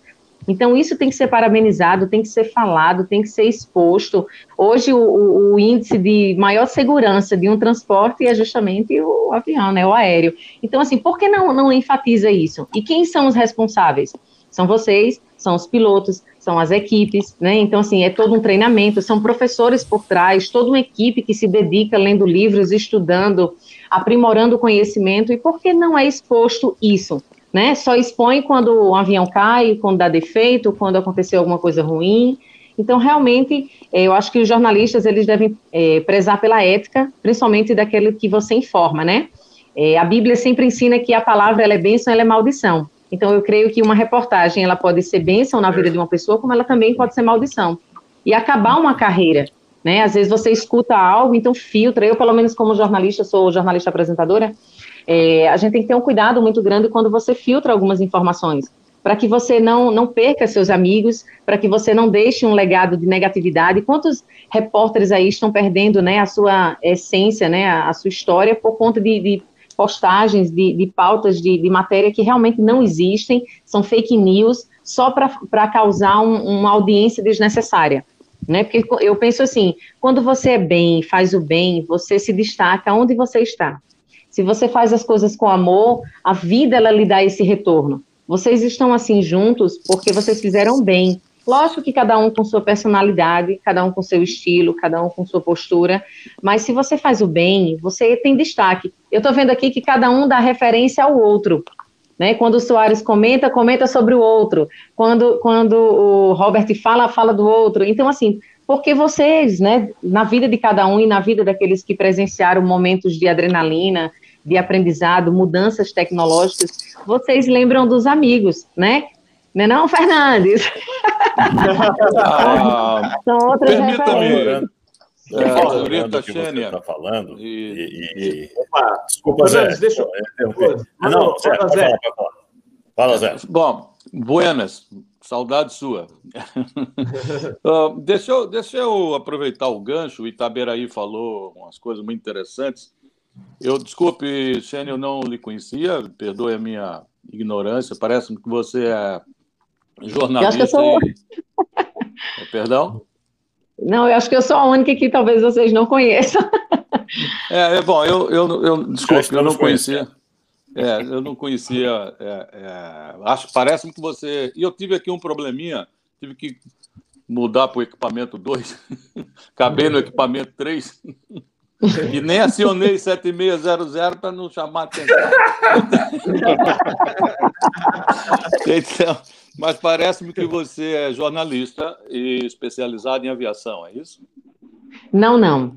Eu a trajetória, caí na aviação por, por uma brincadeira, mas assim uma brincadeira de bom gosto. Não eu... fala caiu em aviação que não é bom. Não é? é verdade, eu pensava dessa, dessa palavra. É, foi assim, a minha trajetória da saída da Paraíba e a vinda para São Paulo, eu vim para uma nova história. Então eu deixei tudo para trás, assim, é, a, emprego, casa, deixei o meu filho, mas eu estou indo buscar de volta, né? Eu estou indo buscar e, e, vou retornar agora há pouco, mas está tá bloqueado as passagens. Mas assim, essa saída da Paraíba foi uma mudança pessoal, foi uma escolha. E eu dizia assim, quando eu subi no avião, o que ficou para trás ficou, né? E eu vou decolar para uma nova história. E quando eu saí do avião, eu cheguei para o capitão e pedi para bater, para o piloto e pedi para bater uma foto. E eu bati justamente sentada, né, na, na no avião, na, na cabine dele, com o cap dele, e depois eu disse assim para ele: esse aqui é o começo de uma nova história. Só que eu saí com o pensamento, porque é, falar de, de, mudança de vida, você também dá um voo né, de mudança. Você tem que decolar. Ou você vai para frente e sobe, ou você desce de uma vez. E eu fiquei, se eu podia falar de aviação. Aí comecei, por que não comentar sobre o que vocês fazem, né? Com tanta segurança, a gente viaja segurando a mão de Deus que segura o avião, na verdade. E eu comecei a me apaixonar, eu conheço né, o, o, o MOL por conta justamente de uma, de uma instituição que eu faço parte, ele conhece um amigo em comum, e foi assim que a gente se conheceu, e eu comecei a falar com ele, por que não eu vou montar um programa e fazer um quadro falando sobre aviação? E comecei a compartilhar com ele essa ideia, essa proposta, e foi aí que surgiu a, a ideia, na verdade, de montar um quadro falando de vocês, né, da história de vocês, do que vocês fizeram, do, da trajetória da aviação, né, o sonho de cada um. É, tinha um sonho, acabou sendo controlador de voo e foi aí que deu certo. Então, assim, eu fui me apaixonando pelas histórias, fui conhecendo outros coronéis, né, outras pessoas, pra, fui para alguns eventos, algumas solenidades, que vocês estavam presentes, mas em nome. Então, eu conhecia vocês por nome, só por ouvir falar, e fui me apaixonando cada vez mais, fui interagindo com outras pessoas, é, tive a oportunidade de conhecer alguns jornalistas também da área, né? É, o Vadico não conheci pessoalmente, mas ouvi também a rádio dele, né? Algumas reportagens. Então, assim, a gente acaba se familiarizando e eu fui cada vez mais me apaixonando. Faz pouco tempo que eu tô aqui, eu tô em Dayatuba, e faz pouco tempo que eu tô aqui em São Paulo, só vai fazer cinco meses. E a proposta para o próximo ano é entrar realmente com um projeto, né, falando num quadro sobre vocês, e já tem o nome do quadro que eu vou compartilhar, mas é, é Nas Asas de Ferro. então, assim, Olha, falando um pouco dessa história, da minha vida com vocês, entendeu? Foi por conta dessa viagem aí. Que então, você é minha vizinha, porque eu estou em Campinas. Eita, coisa boa. É, nós moramos em Datuba há muitos anos. Datuba é maravilhoso. Mas deixa eu, Deixa eu dar primeiro os parabéns e dizer o seguinte: ah, durante um curto espaço de tempo, eu estava ainda na TAM e fui convidado, aliás, nosso querido Palheta, ontem seria aniversário dele, mas ele foi comemorar. Deus o chamou para comemorar em outro, outro. Glauco Palheta. Meu querido Glauco Palheta. Então, o Palheta assumiu a presidência da ATT e convidou-me, por loucura pura, porque era um louco, um boloco, ele convidou-me para fazer, para ser o representante dos pilotos brasileiros junto à IFALPA, que é uma federação internacional de, de, de, é, chama-se International Federation of Airline Pilots Association. E concomitantemente eu também fui o responsável por representar a TAN, na época fazia parte da Star Alliance, e eu fui convidado, o, o, o trabalho todo era representar os pilotos da TAN para uma associação chamada ASAP, que é a Association of Star Alliance Pilots, e a IFOP. Muito bem. Digo isto porque veio um, uma repórter da Folha de São Paulo entrevistar-nos para saber o que era IFALPA. Então eu expliquei tudo que era IFALPA, Starlight, etc, etc. E quando saiu a matéria, tinha nada a ver uma coisa com a outra, era apenas uma associação recreativa, segundo Bom, então nós vamos para a primeira, a primeira reunião da Star Alliance, que, que a, a Star Alliance faz, é uma associação que tem os, as empresas aéreas pertencentes à Star Alliance, então é, é, é One World, outras empresas aéreas fazem parte dessa, dessa associação, e a outra eu esqueci o nome agora, mas. SkyTeam. SkyTeam. SkyTeam. SkyTeam. Muito bem. Essas três associações, elas, elas reúnem os seus pilotos, os seus representantes, duas vezes por ano. E a IFALPA tem uma, tem uma assembleia, não é uma assembleia, mas é uma, tem um outro nominho para isso, um, um, um, summit que acontece uma vez por ano. Então, quando todos se reúnem para discutir os assuntos. Nessa reunião da, da Star Alliance, da, da IFALPA, estão lá os representantes mundiais de todas as áreas de aviação. Então, nós aprendemos muito. Bom, mas nós fomos fazer parte da, da primeira reunião da Star Alliance em Lucerne, na Suíça, e lá eu fui convidado para participar de uma rodada com jornalistas. Não tinha um brasileiro, claro, porque veja, veja, veja você. A, a única que veio me entrevistar, depois que falei três horas com ela, ela disse no final, na matéria, que era uma associação de recreação de pilotos. Ia rasgar tudo que ela escreveu. Então, esse preâmbulo é para dizer o seguinte: falta-nos. Depois, eu, nos Estados Unidos, é, percebe-se claramente na Europa, Estados Unidos, que é, os, o, há uma, uma, uma gama muito grande de profissionais da notícia. Tanto nos falta hoje a notícia real, a notícia verdadeira, a notícia abalizada, não é? E eu vou trazer um caso. Eu era copiloto de 737 na VASP em 1900 e qualquer coisa, quando nosso nosso querido, meu, meu herói, meu último herói de aviação, chamava-se Murilo, querido Murilo, que nos deixou esse ano. Murilo foi, então, houve o sequestro do, do 737-300 da VASP, e o Murilo, graças a Deus e a sua habilidade, brilhantemente salvou a todos, mas a imprensa brasileira nunca reconheceu, nunca ninguém nunca, nunca foi reconhecido, nunca, nunca. E mas eu lembro que eu li no. Naquele dia eu estava no simulador e no dia seguinte, ao sequestro, que nos abalou muito, até porque perdemos a, a vida do, do Vangelis, que era um, era um cara espetacular. Muito bem. E até me emociono, porque eu tinha tomado uma cerveja com o Vangelis, com, com o Vangelis dias antes. Então, foi, foi trágico para todos nós. Bom, muito bem. Então, eu abri, o, eu abri a revista Veja, na semana seguinte, ou dia seguinte, e lá dizia que, perdão, a revista Veja não, abriu o Estado de São Paulo, e aí lá um, um cidadão, um repórter, escreveu a matéria sobre o, o, sequestro. Como havia um terceiro homem, o comandante Renhe, estava a bordo, ele tomou um tiro, com o atirador deu, deu tiros na cabine e um deles perfurou, bate, atingiu a perna do Renhe. E então esse, esse repórter foi buscar as informações e escreveu que existia um engenheiro de voo a bordo. E você precisa, é tão interessante que ele desenhou a, o engenheiro de voo, ele, ele, colocou a prancheta do engenheiro com os esquadros. é muita ignorância sobre o assunto. Aquele dia, depois eu li a Veja, eu lembro da Veja, porque a Veja também escreveu tanta barbaridade que eu cancelei para sempre a minha assinatura da Veja, do Estado de São Paulo e outros. Então, eu quero dar os parabéns e dizer que se faz necessário. Hoje, hoje eu estou fora do Brasil, hoje não, não tenho mais contato com a IFALPA, quando, quer dizer, a IFALPA recebo só os, os boletins. Não sei quem cuida da IFALPA hoje no Brasil, acredito que o SNA e a Abrapac, mas é muito interessante, seria muito bom que tivesse mais jornalistas a trazer a, a verdade, porque o, o Itaberaí falou com muita propriedade de, da, da, do CRM, etc. e tal, e eu sempre que tive a oportunidade de dar instrução para os. Eu sempre gostei de dar instrução para os copilotos a sair comandantes.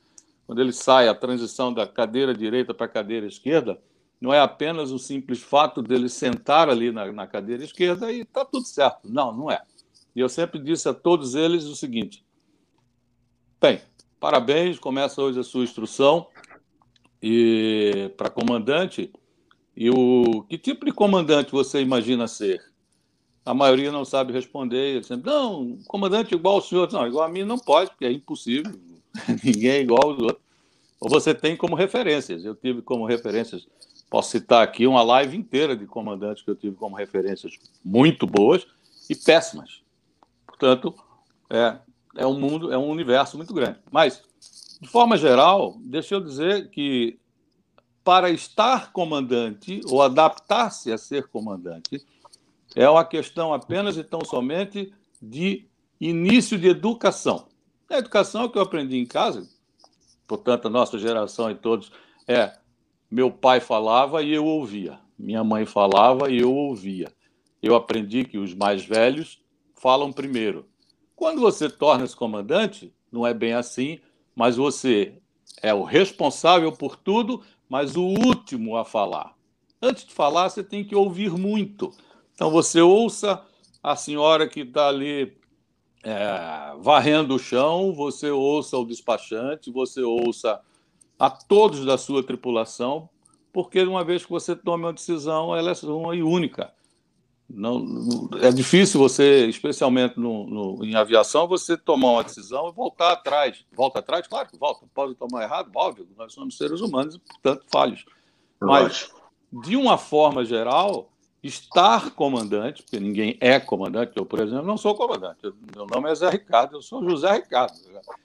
Eu estou comandante. Quando eu estou, assumo a função de comandante, é necessário que eu ouça todos. Né? Então, quando o, alguém vai falar de aviação, especialmente levar as informações ao público que não conhece e também não quer conhecer, só quer conhecer na hora da emergência, na hora do pega para capar, é, é, importante que exista essa interface, e essa interface eu acho que o, o, o jornalista é, é, sabe, é, é, especial ele fazer isso aí. Então, parabéns, tomara que mais jornalistas se é, se é, aprofundem e sejam profissionais em aviação que nós necessitamos. Porque nós precisamos, por exemplo, eu sempre disse, precisamos dos controladores de voo. Eu não posso voar sozinho, os controladores são é parte. O cockpit ele é extenso. No cockpit ele não é aquele é, é, aquele lugar fechado, hermeticamente fechado quase. Não, não. Eu dependo do controlador que depende de mim, é, não é? Se eu não tiver com ele um, um eu então eu sou o comandante, o, todo-poderoso comandante, aspas, todo-poderoso só o Senhor Jesus Cristo. Então, mas se eu usar dessa, dessa, desse tipo de coisa, eu, eu não terei um, um, final muito feliz. Como disse o Itaberaí, que o instrutor dele falou, nós vamos morrer conscientes. E morrer consciente não é o ideal. Então, eu rendo mais uma vez é, minhas homenagens aos, aos, meus queridos controladores de voo. Sem eles, eu não teria atingido a marca que atingi recentemente de quase 30 mil horas de voo. Então, é, é, é parte das minhas horas de voo, é aos meus instrutores, aos meus controladores, e, e tomara que os jornalistas venham a fazer parte disso. Boa. Muito bom, Zé, hein? 30 mil horas de voo, hein, Zé Ricardo? Quais aviões que você tem aí na sua carteira para gente? 47 é um deles. Me fale todos aí que você tem aí, que você tem experiência aí, com 30 mil horas de voo. É, bom, eu, eu, bom, esses aviões menores eu voei quase todos, porque eu fui, eu, eu saí de Recife, eu sou de Recife, você é de Campina, você é de, da, da Paraíba, meu pai era de Campina Grande. Tem um carinho enorme. É João Pessoa. E quando, quando saí de Recife, eu não tinha emprego, óbvio, fiz os meus estágios, fiz PP, PC, MUT, FR, essas coisas todas. E, bom, não tinha. Recife tinha muita praia, muita, muita, muita mulher. No Encanta a Moça. No antigo Encanta a Moça, que acabou. Tristemente soube agora que ia acabar. Isso. Muito bem. E eu, fui para São Paulo. São Paulo também não tinha emprego. Uma época terrível. Tive uma live para falar de São Paulo. e finalmente eu fui voar no Mato Grosso. Eu voei bastante, porque muitas das minhas horas de voo são porque eu voei muito no Mato Grosso, garimpo, aquelas coisas todas. Muito bom. Então, voei esses aviões todos. Depois voei um King Air, voei um pouco do Lear.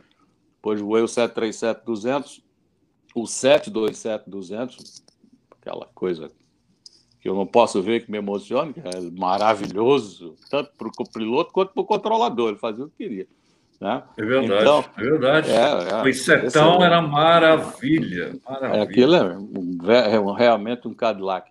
Depois do 27 eu voei o, voei o, o DC-8, o 62, o 71, o 73. O avião é praticamente o mesmo, muda a motorização. Do 62 era ainda, eram os Pratt Whitney antigos Pois o 71 e o 73 são, são os motores, já os remotorizados, motores maiores tal. Depois eu voei o Fokker 100, com muita saudade do Fokker 100, que era outro avião de uma performance brilhante. E um avião moderno para a época, muito moderno. Depois do Fokker 100 eu voei o 47, depois voltei para TAM, voei o 320, 19, 20, 21. Aí voei um pouco, fui para a aviação executiva, voei o Falcon e o Sovereign, mais o Falcon, e voltei para o 320, 21, onde estou até agora. Então, esse, esse é, é, são esses aviões aí que me deram.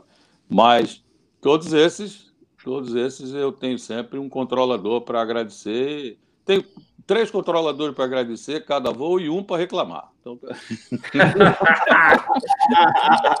Equilibrar. Ai, ai. Antigamente, antigamente não se reclamava tanto, né? Hoje em dia se reclama muito mais. Eu queria aproveitar o gancho ali, já que a Xênia também é Fernandes. É, é importante lembrar, frisar o seguinte: o que vem de notícia é tragédia, é desgraça, é morte, é acidente. Então, tudo que está relacionado à aviação, para vender notícia, tem que estar envolvido em algum tipo de incidente ou acidente. Isso vende com uma naturalidade, uma facilidade muito grande. E, e aí entra aquela questão. O que aconteceu de fato, às vezes, não é levantado, até por conta de, um, de uma investigação muito prolongada, muito demorada, que vai fazer com que, até o momento em que saia, vamos dizer assim, o, o laudo final do que pode ter acontecido, meio que já caiu no esquecimento de, de muitos desastres, muitas tragédias que já aconteceram aí. E com relação à, à mídia, até tinha alguém falando de mídia aqui no, no chat. Infelizmente, para a área da aviação, e aí, Xênia, você vai entrar numa área que vai te exigir é, muito jogo de cintura. Por quê? Porque o conhecimento da mídia na área da aviação é muito pouco, muito pequeno. O, o Bob é, citou o, William Vac, que realmente é aviador e conhece. É, e temos mais alguns, mas muito poucos, que sabem que poderiam né, até ser uma espécie de porta-voz nos casos em que tivesse envolvido algum incidente, acidente é, no meio aeronáutico. Infelizmente, isso não acontece hoje. Então, muitas vezes, é, o que a mídia divulga é, passa a ser uma, uma verdade em conteste. Quem é da área sabe que ali tem muita coisa errada, tem muito furo, muita informação que não é real, mas é, é, se não tem como contestar, aquilo fica. Né? E é, esse é o grande problema. Então, Xênia, você está entrando numa área que vai te exigir muito, muito trabalho, muita concentração. E, e um detalhe, você falou a questão do, do é, que ninguém divulga aquilo de bom que não só os comandantes, os pilotos, né, como os próprios controladores fazem. Mas aí é fácil de te responder. É humildade e idealismo. A gente faz porque a gente gosta, a gente faz porque ama. E com certeza, aquele pessoal, esse pessoal da velha guarda todinho que você está vendo aí é idealista. É idealista. É. Faz por amor à profissão faz por amor à profissão. A remuneração é ruim, o estresse é alto, né? responsabilidade enorme, mas estamos aí. Continuamos fazendo isso. Então, nenhum de nós aqui vai sair divulgando por aí é, para se enaltecer, se engrandecer, querer aparecer mais do que os outros. Agora, não, não respondo pelas gerações futuras, tá? Porque tem muita coisa estranha chegando na aviação aí de uns tempos para cá. Eu vou me limitar a encerrar esse comentário por aqui, porque tem muito astronauta entrando na aviação comercial. Isso é um perigo sério. O Itabiraí, o Itabiraí vai falar alguma coisa aí, mas era isso que eu queria te alertar. Tá mudo, Itabiraí. Bueno. o microfone. Deixa eu... É, eu, eu, eu realmente reconheço, né? É um desafio porque assim, para mim que estou entrando, né, já vim da Paraíba, né, cheguei com, com, com com essa ideia, digamos assim, né? E é desafiadora, porque eu preciso realmente me aprofundar. É, mas uma das coisas que eu vi que daria certo é justamente a questão do, do ver a história de vocês, sabe? Começar pela história de vocês. Por isso que eu me interessei tanto pelo, pelos veteranos, pelas pessoas que fizeram história na aeronáutica, sabe? Os acontecimentos, as surpresas, né? a experiência de vocês é, o quanto é valioso isso, né? Você transmitir para as pessoas, como foi dito veterano, aqui, né? Só o Bob. Essa experiência. O resto é tudo garoto novo. Bob é veterano, o resto é tudo garoto novo. Então, assim, esse momento de poder compartilhar, assim, saber que eu vou poder comentar sobre a história de vocês, a experiência de vocês, mas eu, eu né, revelando né, para todos, eu pretendo seguir um, uma linha da história, não só da aeronáutica, mas a de vida de vocês, né? Aí, como vocês chegaram na, na, na, aviação, esse desejo, esse amor, quais são as histórias mais, digamos assim, surpreendentes, né? Os acontecimentos, causar um pouco, eu vou ser bem realista, eu gosto muito de causar adrenalina. então, assim, fazer o telespectador, fazer quem, quem escuta a história de vocês, ter um interesse pela aviação, como eu, né, a partir do momento que eu conheci, que eu tive a oportunidade de me envolver com algumas pessoas, então eu quero fazer com que o público ele tenha esse interesse de conhecer mais. Através de quê? Dessa história de vocês, do que aconteceu, do que acontece, é, parou, alguém teve que substituir, aconteceu um incêndio, aconteceu uma luz, aconteceu, enfim, situações que realmente vai causar esse, esse, esse desespero, né, na pessoa e dizer assim, e agora? O que foi que aconteceu? Aí vem Soares e diz assim, não, aí a gente disse que estava tudo tranquilo.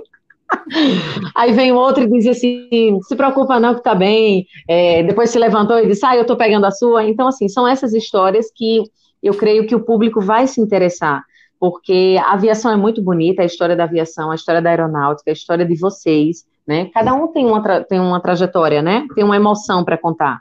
E atingir o público. Oi. Ô, ô Xênia, vocês já na primeira live estão tá fazendo sucesso aqui, ó. O Lucas Pérez mandou aqui, ó. A Xênia Fernandes é muito linda. Voto para que ela seja presença fixa no canal Asa.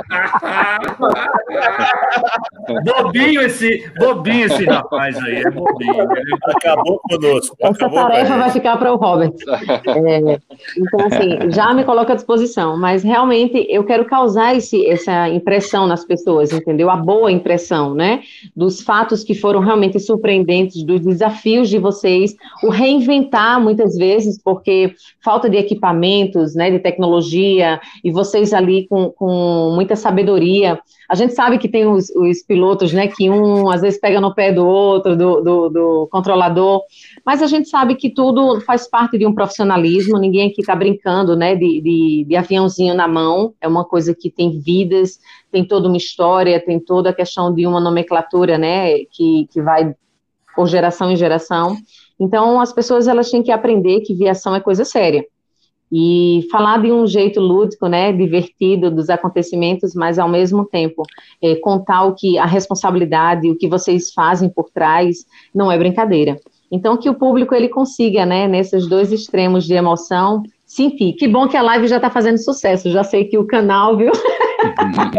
o quadro. o pessoal já está querendo a emoção, né?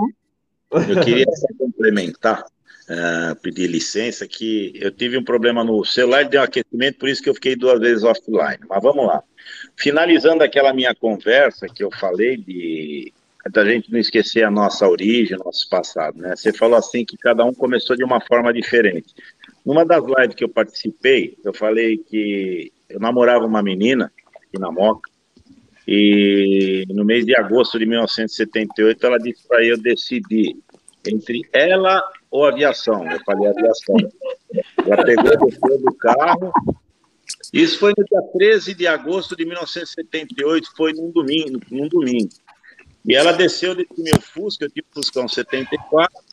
Aí eu precisava fazer dinheiro para fazer o brevet. Eu rifei esse Fusca. A rifa correu no dia 15 de janeiro de 1983.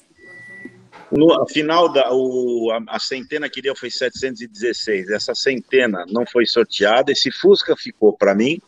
Aí eu fiz as LTP, PC, é, PPPC, e quando eu comecei a fazer IFR, o dinheiro acabou novamente. Isso aí, isso aí é sinistro, hein, Tabeiraí? Tem coisa errada é. nessa história aí.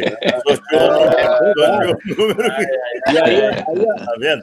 aí a minha cunhada, minha cunhada, que me ajudou muito para entrar na Trans Brasil, inclusive ela foi médica na Trans Brasil, doutora Eronildes da Rosa Lopes, ela comprou o meu carro em troca de hora de voo. Então o carro valia 580 mil cruzeiros na época, ela ia me 3, 4 horas de voo de IFR para voar aqui no Aeroclube de Bragança, fiz as minhas horas tal, findei, né? Bom, esse foi um dos casos, né? E, por exemplo, hoje, no primeiro dia lá na Itapemirim, eu conversando com o pessoal lá, eu falei, olha, aqui está sendo contratada muita gente com idade, nós, velhos, de idade, de coisa, a gente tem que pegar o nosso HD, limpar o nosso HD de vícios e de manias e de achismo, e trazer nesse nosso HD, deixar salvo no nosso HD aqui, somente a nossa experiência junto com a resiliência e a humildade. Mania, vício, tem que limpar tudo. Porque, embora tenhamos muita experiência, a gente não pode chegar com mania, com vício, não, porque na Transbrasil era assim, na Varig era assim, na VASP era assim, na, Va, na Rio Sul era assim, na Interbrasil. Então, a gente tem que entrar com o nosso HD totalmente formalizado, mas deixar salvo só a nossa experiência e manter aquele amor naquilo que a gente faz, fazer tudo com amor. Até para você lavar uma roupa, fazer uma comida, fazer um café, varrer uma casa, fazer uma faxina. Se você faz aquela coisa com amor, com dedicação, com vontade, ó, aquilo vai ser toda a profissão, seja ela qualquer lixeiro, piloto, mecânico, é, funileiro, pintor, qualquer, tem que ser feita com amor, com dedicação, com comprometimento né? Assim, né? E sempre deixando na mala da gente uma coisa chamada humildade, sempre aberto para receber informação, troca de experiência. Isso daí é importante do resto da vida da gente, né? E é isso daí. Oh. Vocês falando sobre controlador de voo, imagine eu controlando um, um, um, um avião, né? Menina, para a esquerda, visto, pegou errado. Ô, Sênia, é, e demais, é tão Oi. importante a, a, a, observação do, do repórter, do, do profissional que transmite a notícia, que comentam, os idos dos anos 70, fazendo Aeroclube, comentava de uma história que houve lá em, lá em Maceió, os caras vinham, os caras tinham tomado uma com um, um, um paulistinha, uma espécie, não era um paulistinha, era um Cap 4, se não me engano. Esse Cap 4, um avião pequeno com dois passageiros, e pertencia a uma usina. Os caras foram para um casamento lá em Atalaia e voltaram pela praia. Então ele, eles já tinham tomado uma do casamento. Então eles vinham com o avião tocavam na praia deserta, então eles tocavam com o avião, subiam novamente e vinham assim se divertindo. Batia com o avião, subia, descia de novo. Numa dessas, havia um, um burro que estava ali comendo um, um, um capim e, o avião, então.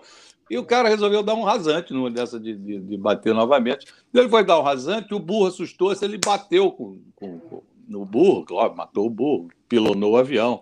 Eles foram foram, ficaram desacordados. Isso foi, segundo diziam, na praia do francês, que não era tão famosa ainda na década de 70. Bom, a notícia chegou em Maceió. Então, o repórter da Gazeta de Alagoas, eles foram lá cobrir a matéria, e quando chegaram lá para cobrir a matéria, foram procurar o avião, tal, e viram o avião destroçado, né, destroçado, lá, quebrado, tal, e disseram, cadê os, o piloto aqui, onde é que está? E disseram, não, está na casa dos pescadores, lá foram até na Casa dos Pescadores, e um dos, um dos pilotos, ele era descendente de polonês, autista, parecido, o tamanho do Soares, mais ou menos, alto. Então, e aí ele estava meio acordado, assim, estava meio. E o repórter perguntou a ele: Mas, meu amigo, como é que aconteceu o acidente? E ele disse assim: Ah, nada não. Ele disse: Não, como é que aconteceu? Aí o outro, que já estava se acordando também, virou e disse: Não, este irresponsável aqui vinha voando e bateu num burro. Aí o repórter parou e disse assim, mas a que altura voava esse burro? Então, o repórter apanhou, mas o bom foi no dia seguinte a notícia. A notícia que o repórter foi lá e colocou o seguinte: aeronave da usina fulano de tal vinha voando e bateu num burro. Quer dizer, olha só, como é que pode isso? Essa foi a notícia que ficou registrada. Veja como é importante. É, são, é, é, eu acho, eu julgo, o Itaberaí, mais Boa, uma vez, está tá certíssimo Itaberaí. É, todas as vezes. Bom, eu já, como eu também já andei várias empresas diferentes pelo mundo. É, alguém perguntou outro dia como foi minha carreira, eu digo, não, não é bem uma carreira, é mais ou menos uma maratona, porque eu já fui para uma empresa, para outra, para outra, enfim. A, a, vida fez isso comigo. E é interessante, sim, se eu for trazer os vícios das outros lugares onde eu passei, eu não vou nem conseguir voar, o peso vai ficar acima do peso máximo de decolagem. Então, parabéns, Itaberaí, que tenha muito sucesso na, na Ita. Muito obrigado, viu? Muito obrigado de coração. Show de bola, pessoal. Olha, Captain Bob. Ah, eu sei que o pessoal vai reclamar. Eu sei que o papo tá muito bom, mas Captain Bob precisa ir descansar, porque amanhã tem voo, tem que sair de madrugada. Amanhã também tem o curso na ITA, primeiro é, dia de curso. Pô, e você ainda vai dar instrução para o Hugo Schaffel. Então tem que descansar mesmo. Não, é, então. pô, é, é, pô, Hugo, sacanagem, né? É. É, Mande meu é, abraço ao Hugo. Pode deixar. Tanto beijo, Hugo. Pode mandar. O Hugo foi buscar um 767.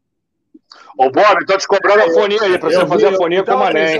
O Carlos José, é, o, quem é que foi da torre aí? O Soares, né?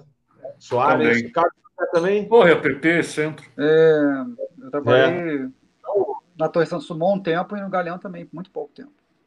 A maior, a maior parte foi a PP. Galeão, né? Só para a gente encerrar uma fonia, Torre do Galhão. Bué... Não. Não. não dá. Buenas, não dá. Você quer fazer os dois lados, pô? Tem que fazer só o piloto. diga, diga, diga. Não, eu estava lembrando aqui, é uma passagem, mas é que. Eu, eu, eu, vou, Taberaí chamando a torre, bota, fala asa 323. Aliás, chama o controle. Controle São Paulo é o Asa 323 e o Fernandes vai responder. É, é, hoje mudou. Então, Itaberaí, chama o, o controle de São Paulo, Asa 323. Controle de São Paulo, aqui é o Asa 323. Asa 323 é o controle de São Paulo. Buenas. Ah,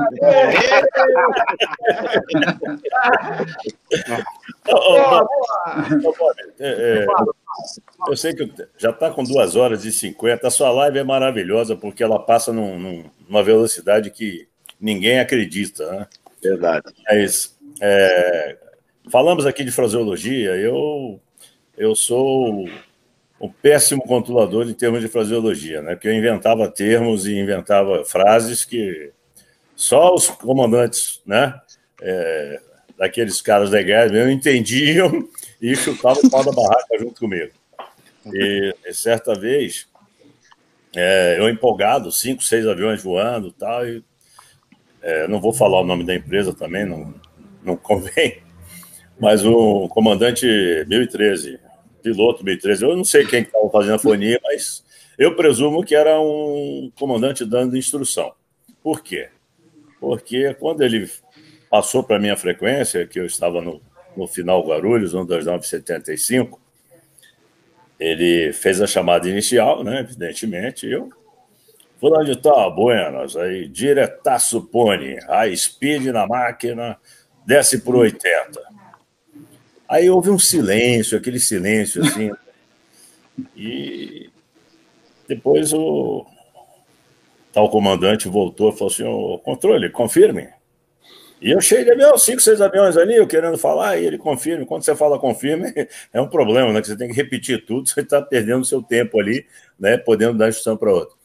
E aí eu repeti, no mesmo tom, diretaço, pone, high speed na máquina e desce para 80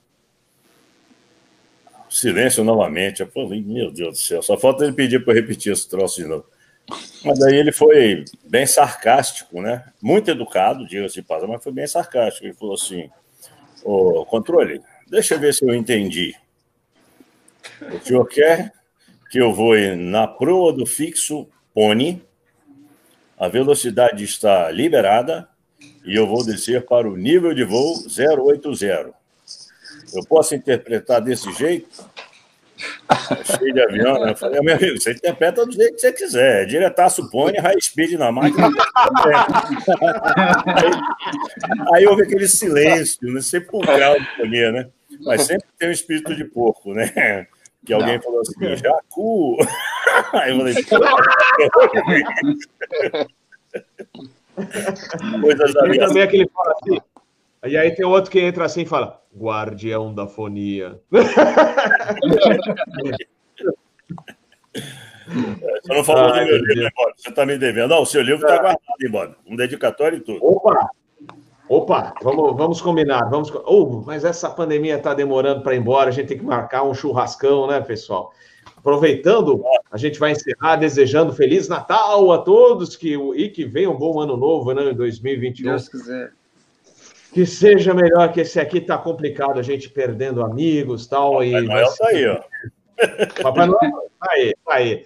E lembrando que amanhã a gente tem mais uma live, né? Às 14 horas. É, o Flight Safe. É um episódio sobre o Air France 296. A gente fez uma, um episódio gravado com o Berenstein. E amanhã será uma live com ele para a gente tirar, que o pessoal cria certas criou né, algumas histórias, algumas é, dúvidas, etc. Então, amanhã a gente vai tirar essas dúvidas às 14 horas. É um horário que vai atender mais ou menos né, o Berenstein, que o Berenstein está no Vietnã, e para ele vai ser meia-noite. Então, ele falou: se eu, se eu dormir durante a minha. durante o live, não vale, não. Mas é um horário que eu estou chegando de voo meio-dia e aí eu falei, bom, até chegar no hotel, duas horas, acho que ainda ele está acordado. Mas está combinado então para amanhã, duas da tarde, o Fly Safe do, com o Berenstein sobre o Air France 296. Eu vou fazer então rapidamente aí a, os nossos agradecimentos ao pessoal do chat, pessoal do cafezinho. Ficou difícil falar com todos aí que mandaram o cafezinho. Muito obrigado. Eu, o coffee do Captain Bob, muito é, agradecido aí pela colaboração de vocês e amanhã a gente toma um cafezinho em homenagem a vocês. Mas vamos lá. Vamos agradecendo então. Vou começar pelo Carlos José, suas considerações finais e os agradecimentos aqui da galera do canal Asa. Eu que agradeço a oportunidade de estar com, esse, com esses profissionais tão dedicados a todo, todas as suas atividades. E só para fechar, pegando um gancho no que o, que o Fernandes falou, e e juntando com, a, com o que o Itabiaí falou naquela aproximação que quase deu chabu lá em. Aí uma vez um. Esse, uma vez o. cachorro tá latindo aqui. Aí uma vez o. Um Transbrasil descendo, né? E o controlador falou: Decimbu. Eu falei, não vou, só não vou completar o que é, que é Decimbu, né? Mas tudo bem. uma boa, uma boa noite. Ele perguntou, ele perguntou, confirme, Decimbu? É. O que, que, quer dizer isso? Aí o cara falou, mas não vou falar, não. Tem uma, tem uma senhorita na live, não vou falar, não. Então, gente, obrigado aí pela oportunidade, uma boa noite a todos, um excelente final de ano e bola para frente. Obrigado. Valeu, valeu. Haroldo Soares. Pode fazer o, mer o merchan também, viu? Ô, Bob, sempre, sempre é um grande prazer participar, é uma diversão a gente é, encontrar os amigos aqui, é muito gostoso, ouvir essas histórias, dá uma saudade assim muito grande. E a gente continua trabalhando, né? apesar da, da, da dessa situação de Covid e tal, a gente continua trabalhando, estamos projetos novos aí e tal. Eu estou no Instagram, Soares, e temos também o canal e está indo muito bem. Eu tenho me dedicado assim quase que exclusivamente hoje a, ao ensino, né?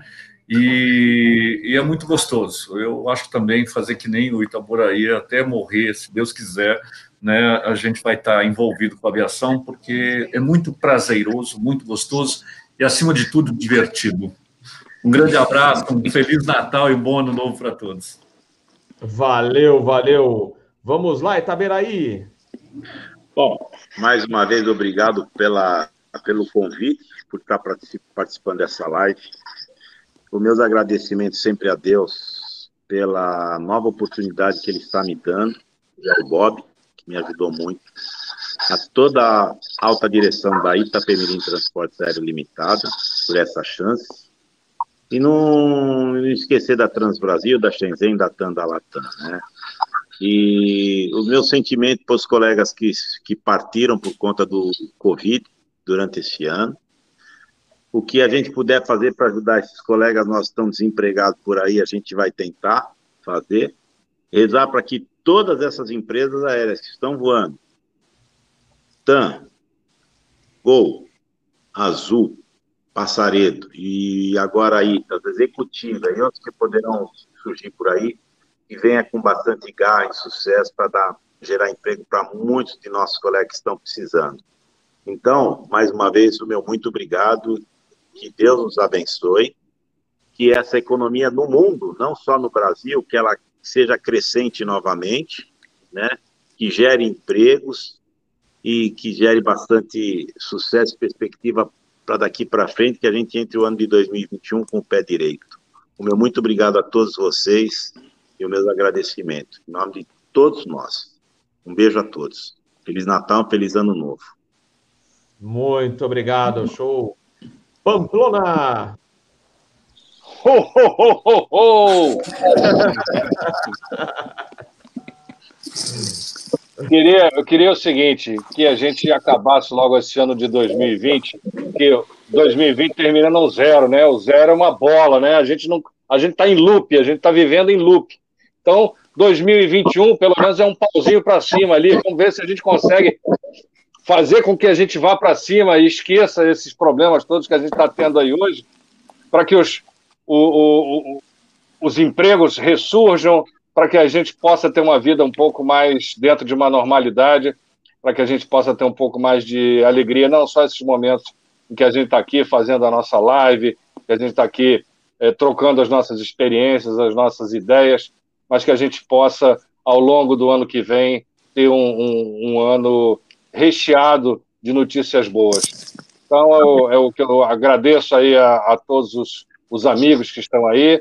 A gente se ressente das perdas que a gente teve. Desde quinta-feira, eu até conversei com o Bob no, no, no WhatsApp, desde quinta-feira eu estou perdendo um amigo por dia na aviação por... É, não só pelo Covid, mas também por outras doenças, mas às vezes em decorrência do Covid por não ter vaga no hospital.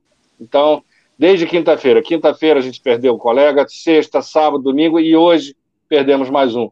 Então está realmente um ano bastante complicado e eu espero que a gente tenha uma esperança em 2021 de, de uma notícia, de notícias boas é, o ano inteiro. Então agradeço aí ao Bob e a todos aí que estão na live, a todos que estão com a gente aqui continuo lá no Twitter, arroba, Fernando arroba Fox Delta Pamplona, ou só Fernando Pamplona, só procurar e a gente vai lá trocar as experiências, as ideias, é, continuando aí o ano que vem. Forte abraço. Valeu, meu amigo. Valeu, Papai Noel, hein? Oh, oh, oh. oh, oh Show de bola. Zé Ricardo. Zé Ricardo, você tem muito mais história para contar, mas prometo chamá-lo numa outra que você vai contar outras histórias, né, Zé Os nossos agradecimentos aqui. Uh, Bob, em primeiro lugar, eu quero agradecer a Deus por nos proporcionar a profissão que temos, a família que temos, os amigos que temos, ter a liberdade, ainda que por vezes cerceada, mas a liberdade conversarmos, assim como conversamos hoje. Foi uma satisfação enorme. Obrigado pelo convite, muitíssimo obrigado. Quer dizer que ah, fiquei, eu realmente fiquei emocionado em ver, em, em lembrar de, de, de, amigos que, como bem disse o Pamplona, perdemos alguns amigos, no, temos perdido, né? Mas isso é parte da vida, temos que nos acostumar a isso. Mas a emoção de vê-los. Conhecer o Carlos José, eu não conhecia, talvez tenhamos conversado tanto pelo, pelos controles, né? Minhas brigas com o app do Rio, etc. Ao meu querido mestre, professor Soares, muitíssimo obrigado. Muito bom revê-lo, muito bom mesmo. Ao Itaberaí, que eu tenho um carinho enorme, voamos juntos na TAM, foi, foi um, grande prazer. O Pamplona, a gente dividia, às vezes, o ônibus da. Como chama a empresa lá, Pamplona? É... Ah, pegava, pegava o ônibus para ir para Guarulhos. Era, era Caprioli. Caprioli. Caprioli. Albuenas. Buenas. Caprioli. Bom ouvir, ouvir uh, novamente a sua voz maravilhosa, Buenas. De uma forma geral, eu desejo a. É, é, é são duas datas interessantes. Dia 23, é, alguém perguntou-me outro dia por que, que eu andei tanto pelo mundo. Eu disse: não, eu não queria, não. Eu só saí de Recife, peguei um pau de arara, fui para São Paulo, não queria mais sair de São Paulo. Mas aí a vida me fez andar. Depois eu entrei na Vasco, imaginei ficar na Vasco o resto da vida. E não consegui. Em 23 de dezembro de 1992, eu fui convidado a deixar a Vasco, nunca mais voltei, graças a Deus também, e caí pelo mundo. E dia 25 é meu aniversário, tenho essa convite, essa, essa live foi um grande presente. Que Deus abençoe a todos nós, tenham todos um felicíssimo Natal e que ninguém peça um DLA de 2021 para começar, hein? pelo amor de Deus. Beijo a todos. É verdade. Feliz, dia 25, feliz aniversário, é isso, Zé? Você está fazendo aniversário? É. Pois é, Boa, minha esposa acabou de dizer, olha, felicidade. É verdade.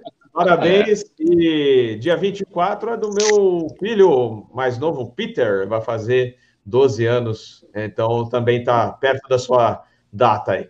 Mas é, parabéns. Peter, ou, Peter ou é Peter? É Peter, Peter. Ah, muito bem. E a Xênia, olha, deixa eu finalizar agradecendo. Xênia, parabéns, sucesso, conto com todos nós aí, fique à vontade e que tenham muito sucesso. Bem-vinda a esse mundo louco que é voar. Desde, lembre-se bem, desde, o, o repórter é tão importante que no dia 23 de, de outubro de 1906, em, no campo de Bagatelle, na França, o nosso brasileiro Santos Dumont voou pela primeira vez. Os americanos não, não querem, dizem que foram os irmãos Wright, o que é uma grande é. mentira. Eles foram catapultados. E graças ao, a um repórter de um noticiário, de um, de um jornal francês à época, está registrado que ele foi o primeiro a voar. Portanto, bem-vindo a esse mundo louco. Muito, muito bom, obrigada. muito bom, Zé. Fernandes, buenas, obrigado mais uma vez. É isso aí, galera. Bom, eu, eu tenho que agradecer porque eu entrei de intruso aqui mesmo, né? Eu estava assistindo a live, não resisti. Aí mandei o um zap pro Bob, falei, Bob, tô assistindo. Ah, entra aí, entra aí. Falei, teve jeito, né? Tava vendo todo mundo conversando aí, o assunto é vasto, é bonito, né? As profissões são maravilhosas. É, eu sempre lembro que a psicóloga numa empresa aérea, quando eu fui fazer a entrevista, ela perguntou se eu era controlador e piloto. Eu falei que sim. Ela falou assim: como é que você consegue ter as duas profissões mais estressantes do planeta?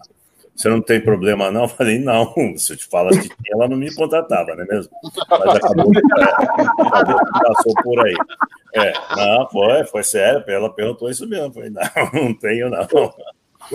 Mas Prazer conhecer aqui a rapaziada. O Carlinho, eu lembro dele, lá do, do APP Rio. Soares, Soares eu conheci com cabelo. E, e, o nome dele era Costa Filho, tá, galera? Vocês não sabem disso. Filho. Era é Costa é, Filho, não, né, filhão? É, 1979, é o cara é velho pra burro. Itaberaí, Itaberaí eu já conhecia até de nome, né? O Pamplona também. O Zé Ricardo não, mas é um prazer conhecê-los. A Xênia, muito Obrigado. prazer conhecê-la também, chegando aqui no nosso Obrigado. canal. Eu fiz questão de entrar na live, ó. Pessoal, isso aqui é um livro, ó. Perdidos para sempre. Deixa eu ver se eu acerto aqui, ó. Esse é um livro do meu pessoal de churrasco de fim de ano, são 30 anos de churrasco. Esse livro aqui é do Captain Bob, já está reservado para o Captain Bob. Opa! Ele não vai gostar muito, não. Isso aqui é, são histórias oh, da mostra. Mostra Opa. o livro, mostra o livro de novo, que eu coloquei você é. na tela inteira. Agora, peraí, ó. Ó, ah, mais, mais, mais, mais. Aí, aí. Tá, assim, perdidos para sempre. para sempre. Isso aqui uhum. conta a história de, de um grupo de amigos controladores de voo é, empresários, pilotos também. A gente se reúne há 30 anos numa praia para comemorar o mais um ano vencido, não é mesmo? E aproveitando o ensejo aí, 2020 realmente foi um ano muito difícil para todo mundo. Eu fiquei afastado aí três, quatro dias na praia, não, não sabia da, das perdas aí do pessoal que vocês comentaram, é lamentável. Espero que esse ano termine rapidamente, que a situação está grave, né? Está feia. A Pontona está fazendo bico de Papai Noel e shopping center. Imagina o que vai acontecer daqui para frente. É, temos que tomar cuidado. Né? Então, pessoal, muito obrigado mais uma vez. Captain Bob, obrigado aí, tamo junto. E, Xênia, bem-vinda. Se precisar da gente, é só fazer o contato. Agora, sai fora que o MOL é falador. MOL só fala. é um problema sério. Aliás, é, Bob, o MOL queimou, queimou, queimou. edição esse ano pela primeira vez. Ninguém aguentava ele. Na primeira noite, nós já queríamos expulsar ele do churrasco, ele não parou de falar um minuto. Boa noite, galera. Buenas. Bueno.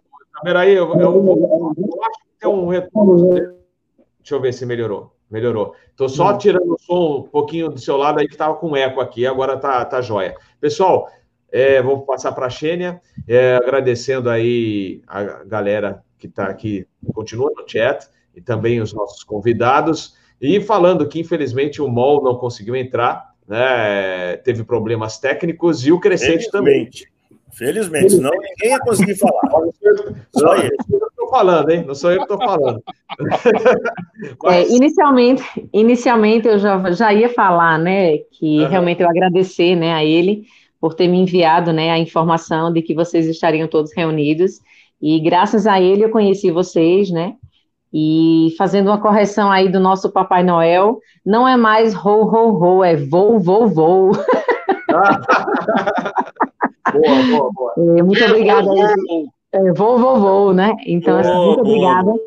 Principalmente pelo espaço, é, Roberto, que você me colocou, né? Me deixou à disposição para falar. É, agradecer a todos, né? O carinho, o quanto eu fui receptiva, né? Com vocês, acolhida.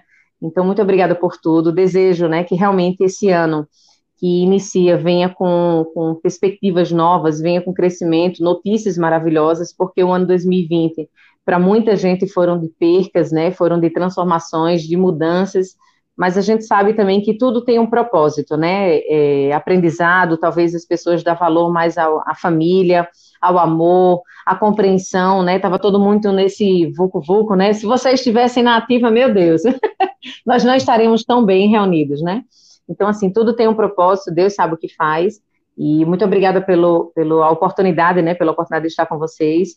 E eu creio que virá, né? O pessoal aí, o público está desejando que eu volte, então, quem sabe, numa outra proposta, né? Numa outra ideia, né, Robert? A gente chega aí com colocando emoção no pessoal, adrenalina aí. e a gente vai longe, eu creio que vai voar.